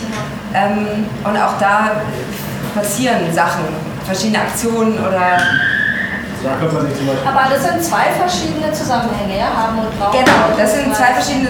Ich habe so ein bisschen das Gefühl, das eine hängt zu dem anderen hinterher, wobei das nicht stimmt. So kommt es ein bisschen daher, aber haben und brauchen waren halt schneller, weil der. Genau, das bildende Kunst und ja. Und ja, äh, dann die Frage nach den 113, also äh, Berufsbildern haben und brauchen, ist jetzt die Kunst. Ich weiß nicht, wie viel von der KSK und wie der Berufe da jetzt reingefasst werden können. 50 Berufe aus der Liste beim Theater auch. Ja, genau. Und so. Genau. Und schon sind es gar nicht mehr so viele merkt man dann schnell. Und dann ist ja auch die Frage, wo überlappt dann eben auch die Kunst und Theater und so, da gibt es ja dann doch Verbindungspunkte. Und wenn man sich dann mal vorstellt, jetzt visionär, da gibt es von mir aus, jetzt gibt es so zwei ähm, Bündnisse und am Ende gibt es vielleicht zehn und die greifen auch noch ineinander. Vielleicht wird man dann die neue Partei. Aber ich glaube, das, das Einfluss nehmen, ähm, sorry? Nee, ich finde, auf alle Fälle ist es ja auch gut, wenn das alles so kriselt und so kracht dadurch äh, werden sich auch parallel neue Strukturen bilden. Nicht von alleine. Aber die sind ja auch notwendig. Also wenn vorhandene Strukturen nicht funktionieren, nicht richtig funktionieren und die funktionieren ja schon lange nicht. Also ob das jetzt Kulturbereich ist, in allen möglichen Bereichen. Aber nur speziell im Kulturbereich ist es ja relativ drastisch, weil die Leute mh, mit weniger Geld rauskommen, aber auch weniger Geld haben. Sie haben es nicht fest. Sie kriegen mal was und dann kriegen sie wieder nichts. Die anderen Sachen sind dagegen irgendwie relativ fest. Und das ist, glaube ich, gar nicht der Hauptgrund.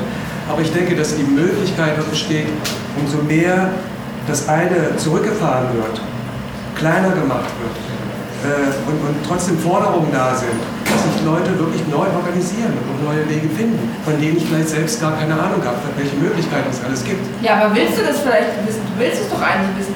Du bist doch auch hier. Ich, ich möchte das auch gerne wissen und deshalb bin ich auch hier und warte, was du jetzt zu sagen hast. Die Frage ist halt wirklich auch die Form, ob diese neuen Organisationen eine offene Form haben. Im Dokumentarfilm ist es zum Beispiel so, dass ich gerade, da gab es als Organisation die AG Doc immer, die war relativ offen und jetzt haben sich aus der Filmregie, äh, der große Filmregieverband, der jetzt zum Beispiel eine extra Sektion äh, für Dokumentarfilme gegründet, die gerade auch sehr aggressiv den Sendern gegenüber praktisch diese Politik fahren. Die sagen jetzt auch so, ah, wir äh, kriegen viel zu wenig Geld, uns wird wahnsinnig viel reingeredet äh, und äh, zum Schluss, wie es äh, im Theater und der Kunst die Kuratoren vielleicht die Macht haben, haben da inzwischen halt, weil es in Deutschland keine Filmindustrie mehr gibt, wie wir gehört haben, sondern nur eine Fernsehlandschaft mit Filmauswertung, mal so, äh, dann äh, haben die Redaktionen halt alle Macht und die nutzen sie wirklich auch schamlos aus. Ähm, und, aber da ist es so, dass die das Elitenprinzip zum Beispiel äh, verfolgen, die sagen, du musst mindestens 180 gesendete Minuten haben und äh, wir haben auch einen Jahresbeitrag von 400 Euro Ach so, um da Mitglied zu werden. Genau, die praktisch die andere Richtung, die Professionalisierungsrichtung, die irgendwie sagen, ach was sollen uns diese ganzen Leute jetzt mit ihren HDV-Kameras und mit ihren DSLRs und äh, wir sind hier die Dokumentarfilmregisseure. Mit der Handykamera. Äh, wie gesagt, äh, ist ja das, das Gleiche dass ja Sendefähigkeit ist, dann ist ein technisches Kriterium von einer Kamera ab 20.000 Euro, sage ich. Dann ist der Film sendefähig und das der BVK hat ja diese gleiche Politik. Ja, der Bundesverband Ist ja vom. BVK. Ja, und das sind diese 180 Minuten, die äh, mussten da aufgenommen werden. Ähm, Aber es muss, es muss auch möglich sein, dass neue Formate mal entstehen. Entsteht ja auch. Also, Also das entsteht so aber viel nicht- technisch, was noch angedeutet noch so viel technisch im Gange. Ich äh, habe das ja nur als Beispiel, äh, die Gefahr, dass in praktisch dieser, wir organisieren uns jetzt, äh, wie das halt wirklich auch offen passieren kann oder ob es bloß äh, diese Besitzstandsfahrerfraktion äh, ist, sage ich jetzt mal, das war dieses technische Blabla vom Fernsehen, das ist ja völlig egal. Und darum äh, klingen die Beispiele ja eher interessant, dass es da eben solche offene Ansätze gibt, wo man dann versucht, so.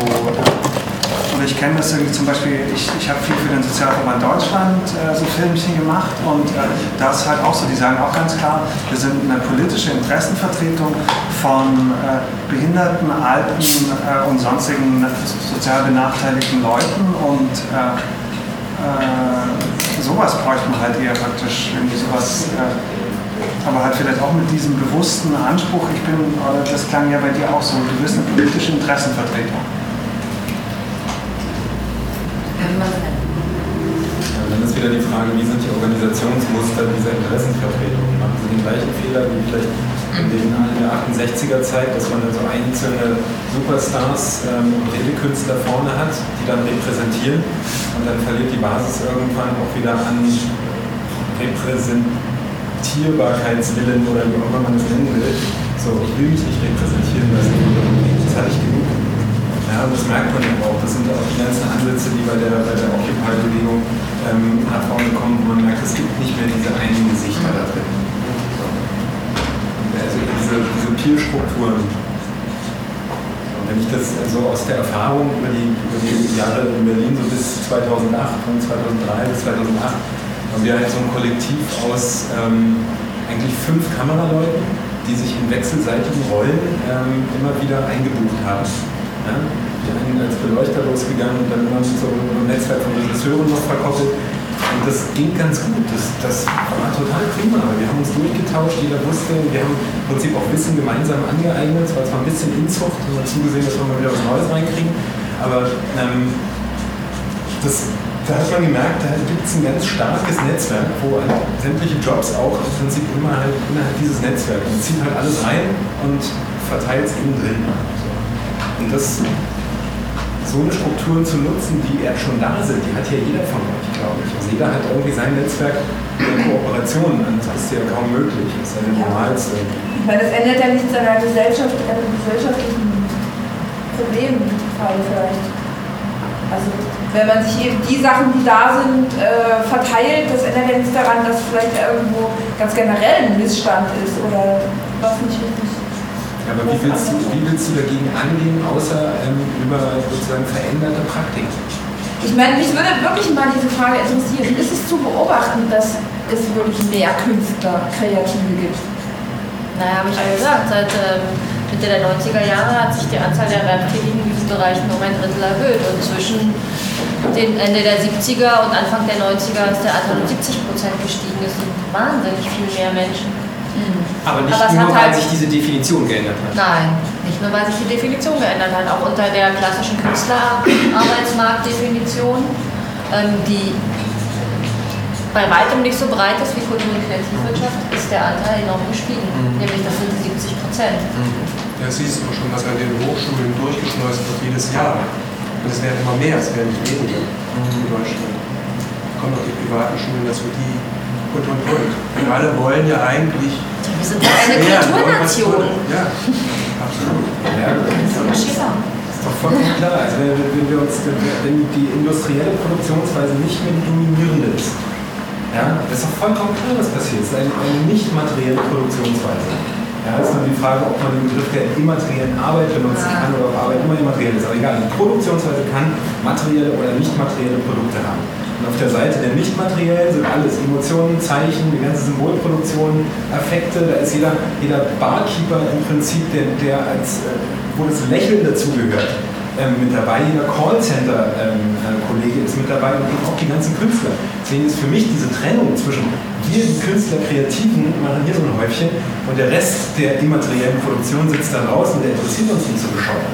So. Und deswegen finde ich eigentlich diesen Begriff nicht, der, der, der taugt mir nicht. Welcher jetzt? Den ganzen kreativen Gut, wenn, also ich meine, die, die ganzen Italiener sprechen ja im Grunde, ne, die sich mit immaterieller Arbeit beschäftigen und das kritisieren, ähm, genau ja davon. Und davon wird auch der, der, der Vortrag, äh, das Konzert, das Ko- Vortragskonzert später auch handeln, also die ja unter anderem nach dem Kommunismus der Kreativen beziehungsweise einer, einer Gewerkschaft äh, für diejenigen ähm, ähm, halt auch ähm, fragen werden. Aber die Frage ist doch damit trotzdem, glaube ich, nicht aus der Welt, ähm, wie, sozu- wie sozusagen die Leute, die jetzt als Kreative gebrandet sind und jetzt auch hier im Raum sind, sozusagen sich jetzt sozusagen verhalten. Und da gibt es sozusagen diese Frage äh, der Einflussnahme. Ähm, schon mal eben halt so ein wichtiges Stichwort.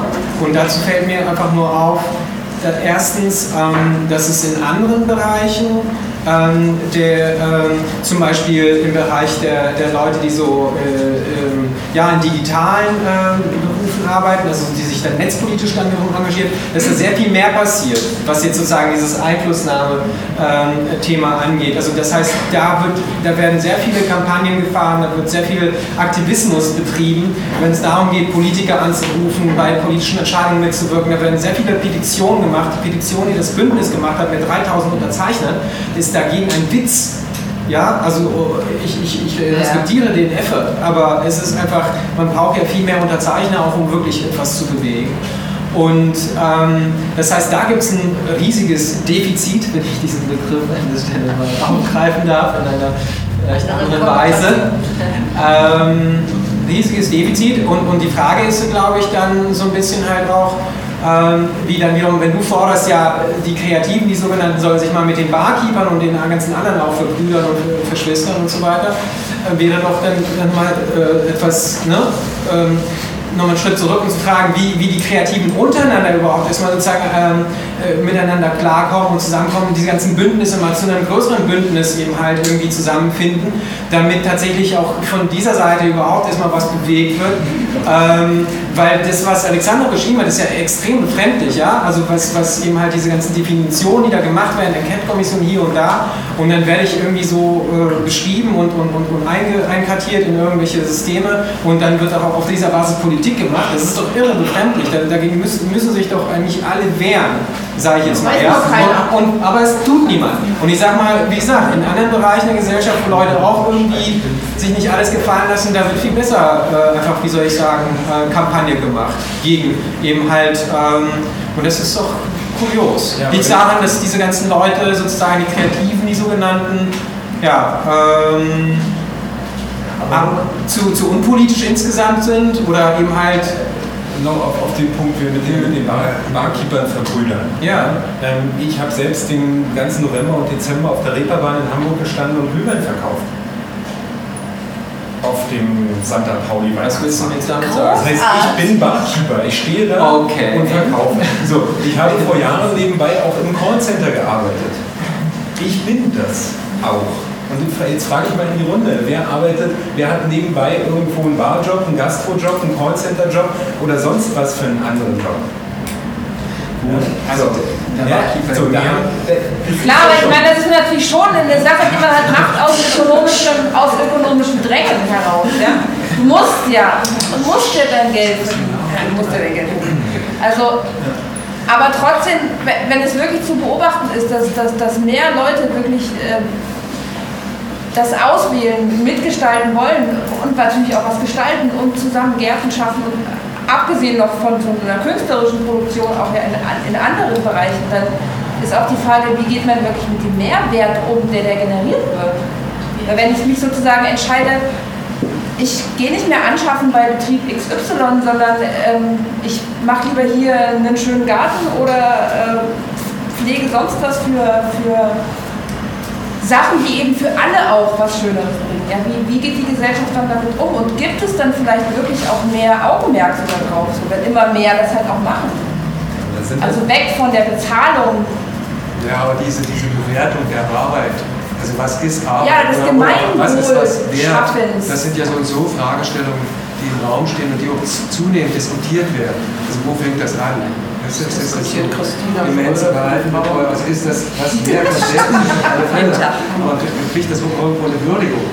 So. Und dann gibt es ja für, für tausend Sachen kannst du das verlieren. Wenn wir ein bisschen weiter wären, dann würden wir das ja bezahlt kriegen. Ja. Wenn das anders.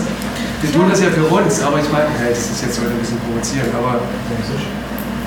Ich meine, das ist schon- diese Frage, was ist was wert? dieses Grundeinkommen, das, das, das Ja, ist zum. Schluss, äh, Es gibt Leute, ist die das das dann gerade, um, um diese Grundsolidarität vielleicht herzustellen, dann klar, das, das ist ja auch die Hoffnung, dass sich dadurch dann andere Leute in anderen Scheißjobs, sag ich mal, das Ganze halt überlegen, weil sie dann eben auch die freie Berufswahl haben, weil das fand ich schon auch interessant, diese Frage nach, haben wir ein Recht auf freie Berufswahl? Ich glaube, das ist in unserer Gesellschaft ein sehr unausgesprochenes Ding. Äh, Es ist halt so, es war bisher immer das Privileg der Mittelschicht, die freie Berufswahl zu haben. Da hat man dann halt äh, diesen Puffer, der einen zur freien Berufswahl verhält, aber viele Leute haben den ja vielleicht auch gar nicht. Du glaubst, sie hätten das mit dem Grundeinkommen? Äh, ja, wenn ich dann nicht mehr Kellnern gehen will, wir, wir haben es ja, Ja, hier in Berlin schon. aber, äh, viele Leute Aber sagen ein ja. Familienmitglied, was in einer, aus einer Familie, was seit, seit Tradition von Stütze lebt, glaubst du, die haben so viele Ressourcen, dann plötzlich zu denken, naja, dann mache ich jetzt halt mal, keine Ahnung, entwerfe ich mal ein Softwareprogramm? Aber wahrscheinlich gibt nee, es aber dann viele könnte Leute, ich in eine die Lehre dann gehen. Dann könnte Leute beschäftigen. Äh, äh, Ich glaube, es braucht mehr als Grundeinkommen. Es braucht genau an der Stelle nämlich Möglichkeitsräume, um. Es braucht ein bisschen vernünftige. Bildungs- und Sozialpolitik. Es braucht Umverteilung von. Erwerbsarbeit und nicht in erster Linie Grundeinkommen, weil ich, finde, also diese Diskussion, da gehe ich echt an die Decke. Ich finde, Ja, aber das es ist geht so- ja vielleicht auch so ein bisschen darum, so verstehe ich das, also dieses Grund, äh, nicht das Grund des Hartz IV sich zu holen, ist ja auch schon ein Akt für sich. Das ist nicht so einfach. Ja, dass So, das natürlich ist irgendwie Armut dass auf das Staatsquote ist, ist ja irgendwie schon automatisch klar. vorlesen wird oder sowas. Das, das Grundeinkommen wird ja mehr oder weniger dann, sollte dann automatisch überwiesen werden, sage ich mal. Das Grundeinkommen. Oder reden wir aneinander vorbei? ja, Grundeinkommen ist ja erstmal nicht definiert, dass das jeder. Also jeder bekommt, aber keine Leben. Also wenn man jetzt nicht Hartz IV, das ist so entwürdigend auch für viele Leute. Das meine ich jetzt mit dem Hartz IV. Weil das würde ja dann wegfallen. So würde ich das ein bisschen verstehen. Aber ich finde, das sind zwei Ob das ausreicht, ist eine andere Geschichte. Es sind zwei verschiedene Diskussionen. Einmal ist es eine Diskussion innerhalb der Arbeitsgesellschaft und einmal ist es eine Diskussion, die einen Ausweg aus der Arbeitsgesellschaft sucht. Und ich bin eine Vertreterin derer, die innerhalb der Arbeitsgesellschaft. Frau Manske, ich bin das Gut, Herr Manske. ja, aber innerhalb der Arbeitsgesellschaft, ich meine, das finde ich irgendwann, das ist doch, also die Diskussion, die irgendwie in den 70er Jahren geführt wurde, bis in Anfang der 80er rein mit den Gewerkschaften. Nicht? Als es immer darum ging, also ist es denkbar zu sagen, ähm, wir tauschen Lohn gegen Zeit. Da sind die Gewerkschaften ja fast dran kaputt gegangen, weil die so wenig flexibel waren, dass die es nicht ausgehalten haben, dass sozusagen der rein ökonomische Mehrwert von Verhandlungen nicht in Geld äh, äh, Wert sichtbar wird, sondern dass dann eben die Stunde weniger gearbeitet wird. Und sagen wir, diese ganze, ich finde ja nach wie vor sind ja jetzt erstmal die soziologischen Prognosen, also dass in dem Sinne es nicht genug Arbeit für alle gibt. Ähm, naja, also das finde ich schon ein Riesenproblem. Also ich meine, Das stimmt aber auch so nicht. Da kenne ich aber auch andere soziologische Bestandsaufnahmen. Ja, es gut, gibt man nicht kann genug sagen- Arbeit, nur nicht in sozusagen monetären Wert gesetzt. Ja, Genau, eben, das aber ja da muss man dann sagen, was will man? Dann will man die Monetaris weitere Monetarisierung freier Tätigkeit. Also ich meine, das ist natürlich Ja, ich auch meine, ein Weg wäre zum Beispiel die. Haftprämie zu verhindern. Was? Die Haftprämie zu verhindern. das sowieso. Aber ich meine, das ist so, also man ist natürlich auch erstmal ein Monetarisierungs... Äh, Aber ist nicht die Herzprämie wieder genauso ein Grundeinkommen-Geschichte? Du kriegst Geld dafür, dass du eben einen gesellschaftlichen Mehrwert irgendwie erarbeitest. Vielleicht Außer die Hartz-IV-Empfänger. Vielleicht die auch kriegen genau, keine die Kohle, weil da ist es nämlich genau. angeblich mit abgegolten. Aber die, die 4000 Euro im Monat verdienen, die kriegen das dann schon. Genau, das ist ja total bescheuert. Ja, also ich glaube, das ist auch so direkt Genau. Nee, kann man ja auch nicht, wenn man irgendwie alle Tasten im Schrank hat. Aber ich finde es trotzdem nochmal interessant, also wie man sozusagen also mit umgeht mit diesen Vorstellungen von Recht auf Arbeit ähm, oder sozusagen also Recht auf irgendwie menschenwürdiges Leben. Also es sind ja manchmal also konkurrierende Forderungen. Und da finde ich es natürlich schon sozusagen, also Grundeinkommen, ich bin ja jetzt auch nicht so 100% drin, aber ich würde es jetzt nochmal verteidigen. Also das hat zumindest sozusagen senkt das also den Demütigungs- und Kränkungslevel. Aber er hat schon also ganz in dem Sinne, ne? dass es nicht mehr sozusagen, also ähm, a priori jemand, der nicht arbeitet, also im Sinne eines äh, entgoltenen, äh, einer goldenen Tätigkeit, der wird nicht sozusagen nochmal stigmatisiert als Verlierer, ähm, weil er es nicht geschafft hat, sich einen Job zu organisieren. Und da meine ich, solange sozusagen der Arbeitsmarkt so organisiert ist, finde ich das immer noch ein ganz gutes äh, Korrektiv, ja, äh, wie man sozusagen Arbeit insgesamt so umverteilt, dass jeder sozusagen dann Recht auf Arbeit auch einklagen kann. ne? Ja, das ist schon ganz Das richtig. ist eine andere Frage. Aber das sind, geht, also Recht das auf ist, welche das Arbeit? schaffst du nicht in einem neoliberal ähm, ausgerichteten Staat, der, Der keine, der keine ähm, Investitionen keynesianischen Typus macht in Jobs. Ne?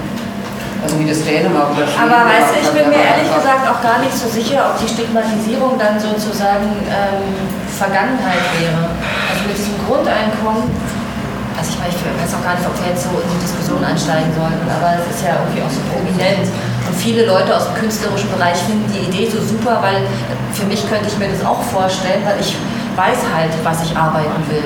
Also ich mache die Sachen, die ich mache und ich wäre super glücklich, wenn mir jemand sagen würde, und jeden Monat 2000 Euro bis an dein Lebensende und dann kannst du so deine Also in Forschung dem machen. Sinne ist man ja nicht arbeitslos, sondern einkommenslos. Richtig. Und was fehlt, ist ein Einkommen. Ob insofern würde das schon aneinander gekoppelt sein, wenn ich ein Recht sozusagen ähm, Das ist Bildungsbürger. freie Für uns Bildungsbürger. Ja, aber das kannst das das, mal was weiter für uns gut ist, muss für die anderen aber nicht schlecht sein. Das stimmt. Ja, das glaube ich. Also, aber wenn man, die Studie von den. Arbeitslosen von Marienthal anguckt, die ich nach wie vor für echt auch das Die Arbeitslosen von Marienthal war die erste Studie über ein bayerisches Dorf 1918, was sozusagen im Zuge der Wirtschaftskrise damals komplett arbeitslos gewesen ist. Und es war eine qualitative Studie, die gezeigt haben, was macht eigentlich Arbeitslosigkeit quasi mit den Dorfbewohnern. Und ähm, die Ergebnisse waren, es entstrukturiert den Alltag, es entstrukturiert die Zeit, es entstrukturiert Beziehungen. Ja, das ist schon mal. Okay. Aber kann ich aber das ist es. Nee, ich würde da deswegen drauf beharren, weil, sagen wir, die Arbeitslosenschule von Marinta, die war ja, also hat ja vor allem deswegen eine Soziologiegeschichte so Furore gemacht, weil die ähm, ein bestimmtes Prinzip der Befragung angewendet haben, wo sie im Grunde also so gefragt haben, interessant eigentlich für Dokumentarfilme, wo sie also Fragetechniken überlegt haben, wo sie in den Fragen eigentlich die Befragten ähm, dazu gebracht haben, über ihre Situation nachzudenken. Und nicht sozusagen die Standardfrage, was machen Sie morgens um 8, stehen Sie noch auf oder bleiben Sie weit liegen, sondern es sozusagen so formuliert haben, dass die überlegen mussten, was sie eigentlich essen. Ja, und das war das genial. Ich finde das nach wie vor, also kann man nur allen Dokumentarfilmern ans Herz legen. Es gibt auch einen Film darüber, der ist schon auch gut. Aber ich finde trotzdem, ich will da nochmal zurückgehen. Ich finde, also es gibt sozusagen schon auch ein normatives Problem, das darin liegt, dass die, also quasi die ganze Würde der Person ähm, daran ähm, äh, gemessen wird, ähm, ob sie eine äh, Tätigkeit hat, die sozusagen akzeptiert ist. Und akzeptiert heißt mit Einkommen. Das ist eben nicht, also die, also darüber werden eben auch die Witze gerissen über die Rentner, die irgendwie dann ähm, in Schulen Nachhilfeunterricht freiwillig geben oder so. Ne? Das ist, finden die Leute alles nett, ne? aber das wird eben nicht mehr als eine ernsthafte Tätigkeit angesehen. Und da kann man ja auch sagen, muss ein Teil eigentlich dann, also des Politischen kann man natürlich auch da gehen, dass diese Normen sich mal irgendwie etwas ändern. Also dass sozusagen das, also auch andere Bereiche anerkannt werden. Das macht der Christina Schröder. Ja, sie macht es aber sozusagen also auf der Ebene, dass sie eigentlich sagen möchte, ähm, eine gute Mutter ist die, die zu Hause bleibt. Und das ist nicht das, was ich hier sagen will, sondern ich will sagen, jeder sozusagen soll das, äh, das Recht haben, ähm, selber zu entscheiden, was er macht unter Bedingungen. Also unter Bedingungen, sagen wir mal, eines ähm, äh, blöden ähm, Jobs, ja, äh, kann ich mir auch vorstellen, sind auch, bleiben auch viele Frauen lieber zu Hause und ziehen Kind groß, als morgens um fünf aufzustehen und die Fabrik zu latschen. Also ich meine, das sind ne, unterschiedlich. Es gibt auch Jobs, wo die Frauen deswegen rausgehen. Da kennst du ja vielleicht auch die Studie von Regina Becker-Schmidt. Ja, ja. Ich meine, die Sache ist doch wirklich, dass das. Ich finde, man muss das nochmal sagen. Und da finde ich, wird ja im Grunde also, die, die, also der ganze Kunstbereich interessant. Ist das eigentlich, könnte das normativ gesehen ein Modell sein, äh, wo man es sozusagen die Wertschätzung freier Tätigkeit höher liegt als der ökonomische ähm, Gewinn. Also man unterstellt nicht alle, ähm, die in irgendeinem Kunstbereich ähm, tätig werden, äh, gehen davon aus, dass sie irgendwie sehr, sehr viel Geld damit machen. Also viele wissen, glaube ich, vielleicht doch eher im mittleren Bereich oder weiter unten oder so. Es werden nicht alle Stars. Ähm, so, also wenn das sozusagen eine Möglichkeit wäre, dann würde man sozusagen eben Arbeit anders definieren können und nicht mehr nur als die bezahlte Arbeit, die auf dem Arbeitsmarkt, also Zeit gegen Geld handelt. Vielleicht würden ja die weißt du, was ich meine? Sternchen vielleicht muss man damit mal anfangen und sagen, also auch wenn man ähm, äh, äh, nicht so viel ähm, Geld damit verdient, macht man trotzdem eine, äh, eine, eine Tätigkeit, ähm, die zumindest ein Grundeinkommen sichert. Falls in dem Sinn die Wahl haben wir oder sage ich jetzt mal pauschal, die meisten von uns ja wirklich getroffen, indem wir das studiert haben, was wir studiert haben. Wir hätten ja auch Jura studieren können oder irgendein sicheres äh, irgendwie Fach studieren können. Von daher. Ja, ja, nicht unbedingt. Meinst der Zugang BWL? zum Studium ist ja schon längst nicht mehr frei. Also der hängt ja nur aus Clausus und so weiter. Also da wird ja schon massiv äh. Aber gerade vom künstlerischen, künstlerischen gesprochen her, dass, äh, das ist zum Teil ja noch viel schwieriger in die äh, äh, ist irgendwie bei mir war es am Studiengang auch so von 615 genommen worden, dann hätte ich es auch in Jura geschafft, sage ich mal, vielleicht. Aber nicht an der Filmakademie. Also ich meine, das ist so, weil da sind so wenig Plätze. Ich meine, das ist die Frage, äh, werden die Leute Künstler, weil sie es nicht ins Jurastudium geschafft haben? also, Nee, aber die Frage ist, was sozusagen eigentlich mit den, äh, mit den Professionalisierungsangeboten in der künstlerischen Ausbildung los ist. Und praktisch die Politik, die jetzt sagt, äh, so ganz grob gesagt, ja, ihr habt es euch ja selber ausgesucht, ihr habt euch die Suppe aus eingebrockt, jetzt löffelt sie aus. ich meine, also ich persönlich bin wirklich auch davon überzeugt, dass jeder Mensch irgendwo was Sinnvolles tut. Vielleicht nicht jeder, jeder, aber doch ein Großteil der Menschen. Und eben, eben nicht, ich, ich kann nicht dran glauben an diese Hartz-IV-Empfänger, die wirklich nur nichts mit sich anzufangen wissen. sondern- Und gerade wenn es irgendwie, wenn, wenn die Tendenz da ist, so ähm, ja, einen schönen Garten zu machen und ähm, verschiedenste kleinste Aktivitäten und dann eben, warum nicht, auch mit seinen Kindern viel Zeit zu verbringen. Das kann ja auch wieder echt einen gesellschaftlichen Mehrwert haben. Also, Aber das schließt ja nicht aus, dass Hartz-IV-Empfänger oft so gedemütigt wurden oder sich so fühlen oder so rausgeschlossen, dass sie wirklich sehr risikoreich sind. Also ich habe sehr lange Hartz IV bezogen und war sogar glücklich, dass ich das bekommen hatte. Aber ich hatte auch mein Tun, also so, also ich war jetzt nicht, das hat mich auch trotzdem geprägt. Also ich hätte lieber mein Geld für meine Sachen bekommen. Aber es war immerhin, also ich hatte immer noch mein Tun, aber ich habe viele Leute kennengelernt, die haben sich total aufgegeben. Das gibt es schon. Die gehen dann nicht mehr in den Garten und genießen das. Die gehen dann in den Garten und trinken noch eine Flasche Schnaps. dazu. Und ich will jetzt auch nicht stigmatisieren, nicht, dass alle überhaupt nicht falsch verstehen.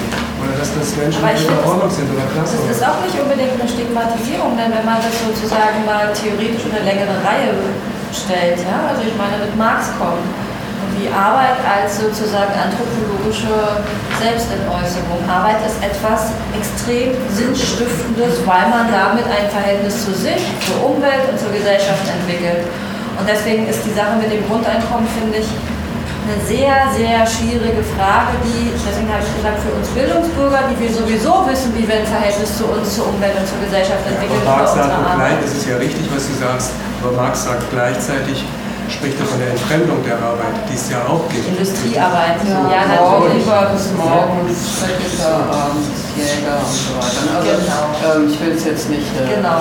festlegen, aber sag mal, er hat schon irgendwie Aber was ich, ah, ja, ja, und die ähm, in der Prekarisierungsforschung, die sind die Ergebnisse ziemlich eindeutig. Die Menschen, die irgendwie lange Hartz IV empfangen, sind alle scharf darauf, wieder zu arbeiten. Weil Arbeit einfach den Alltag strukturiert und weil es ein Gefüge sein. Wie kommt man an mehr Arbeit? Ja, das ist natürlich eine Frage, die ich wenn das die Frage ist, dann muss man sagen, Genau. also die Erfahrung hier ist ja eher, dass die Arbeit weniger wird. ich glaube, es ist nicht so, dass es nicht Und dass es sehr schwer ist, daran zu kommen. Es gibt ja auch so viele Probleme, Kinder, die nicht sprechen können. Was wäre sozusagen also die Institution, bei der man das Recht auf Arbeit und im? Pflegebereich, ey, da gibt es ja ungeahnte Ich sozusagen auch Naturschutz, da, es gibt so viel zu tun. Es gibt eigentlich wahnsinnig viel zu tun. Hörschutz, Hörschutz. Es ist wirklich das Ding, bezahlt, bezahlt vielleicht nicht, aber zu tun gibt es ja wirklich genug. So wie die Theorie, Geld gibt es genug. Dann ist das jetzt schon so. Gibt es jetzt zu wenig Jobs oder werden die Jobs einfach alle nicht bezahlt? Oder können sie nicht bezahlt werden, weil, ne, Bezahlt werden kann alles. Das ist nie Geld da. Das ist ja keine Frage. Genau. weiß ich nicht. Innerhalb Weiß ich einer Woche so und so viele Milliarden für Banken. Ne? Ja, also das Geld ist da. Das kann man die ganze Zeit. dann ist es auch das, aber Aber welche Forderung wäre denn das jetzt? Also der Staat definiert jetzt erstmal, dass Hühner und Pferde alle dasselbe sind, dann sollen wir uns auch noch zusammentun, ne? Einmal, weil die das sagen, die politische Klasse wir jetzt nee, das, sagt, das sagen die. Definition der Künstler. Das heißt, lauter Leute, die eigentlich gar nicht so, ne, Architekten und freie Künstler sind alle auf einmal eine, soll sich zu einer Lobby zusammentun. Und was soll die dann verlangen?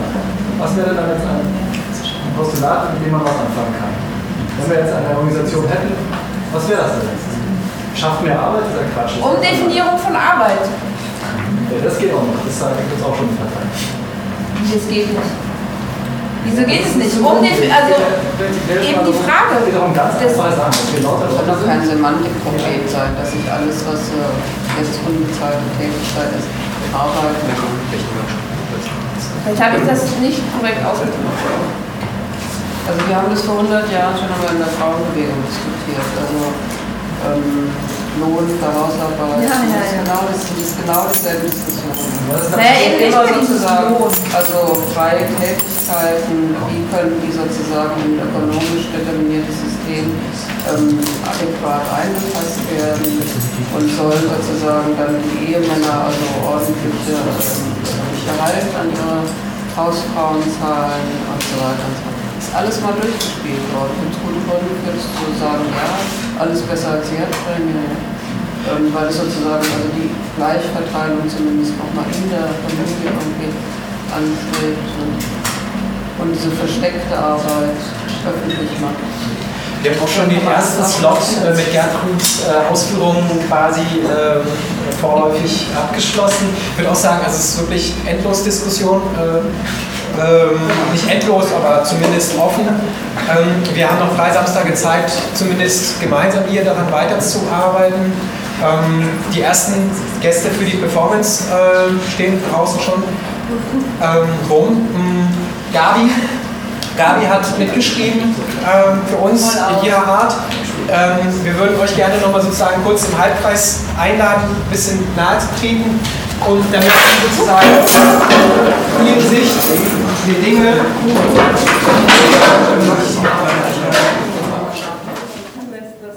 Dinge passieren, Farben sich entwickeln. Also ich habe ja hier mit dem Fernsehturm angefangen und ich wusste nicht, wie das Bild aussehen wird am Ende. Das liegt an der Diskussion, das liegt an den Themen, das entwickelt sich einfach. Aber das muss man dann zulassen, das ist der kreative Anteil daran. Und der analytische ist natürlich, dass ich versuche schon rauszufinden, was sind die wichtigen Themen, die euch beschäftigt haben, wo äh, gibt es vielleicht noch Probleme, wo ist Handlungsbedarf, um was rankt sich das alles, wie hat sich das entwickelt, äh, was gibt es auch für gegensätzliche Meinungen, weil äh, man sich ja nicht immer einig ist, ihr seid euch auch nicht immer einig. Und äh, ja, das versuche ich dann hier darzustellen. Und letztendlich hoffe ich, dass wenn ihr euch das anguckt, ihr am Ende euch daran erinnert, was heute den ganzen Tag alles besprochen wurde. Es ist eine Gedankenstütze und äh, ja, wie sagt man, Protokollform eigentlich. Ich fand ja ganz interessant, dass es ziemlich schnell gar nicht mehr um Berlin ging, Ja. sondern eigentlich wirklich um, schon eher um die Bundesrepublik. Was aber auch ein bisschen an, an den Inputs gelegen haben mag. Bestimmt, aber ich fand dann wirklich auch nach der Vorstellungsrunde und nach den Inputreferaten irgendwie war das auch klar. Es ist, die, die meisten sind erst seit relativ kurzer Zeit in Berlin, deshalb war dieses Ding 90er Jahre und jetzt gar nicht mehr so, so wichtig. Es war gar nicht mehr so das Thema.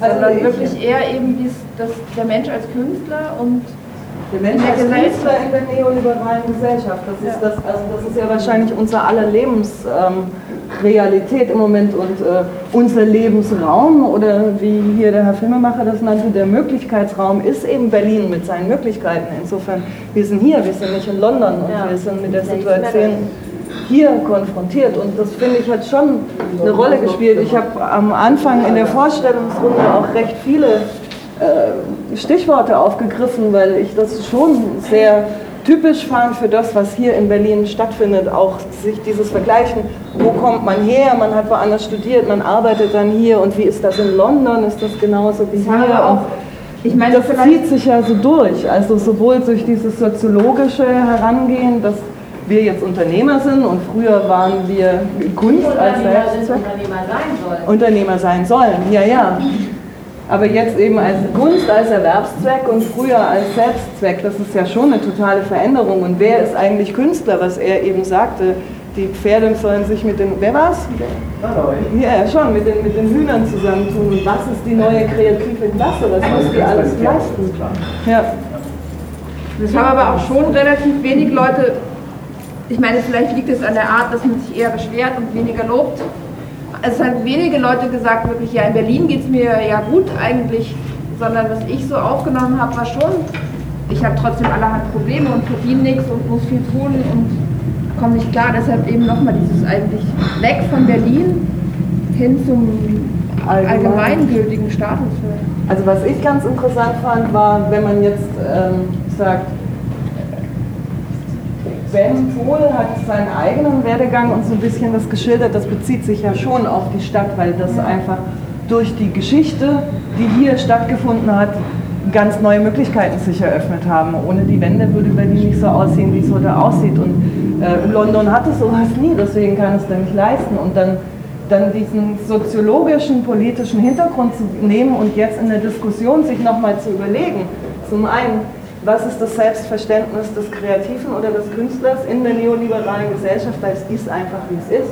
Und aber auch, was ist das Selbstverständnis der Gesellschaft aus der Sicht der Kreativen und nicht nur, was können die Gesellschaft für uns tun, sondern auch, was können wir für die Gesellschaft tun und in welcher Art und Weise wollen wir mit der Gesellschaft und der Politik auch kommunizieren und wo kann man sich einbringen.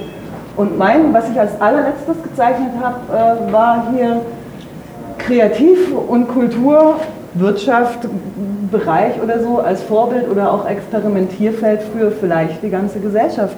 Weil wir ja schon, in, also wie auch gesagt wurde, sehr gut vernetzt sind digital und ähm, sehr mobil sind in der Art, wie wir arbeiten. Und wahrscheinlich wird das aufgrund der Technik und der Entwicklung auch für alle in diese Richtung gehen. Und das finde ich schon interessant, dass man sich auch mal überlegt, so in beide Richtungen gedacht. Deswegen gibt es diese zwei Pfeile. Ja, wunderbar, Gabi. Vielen Dank.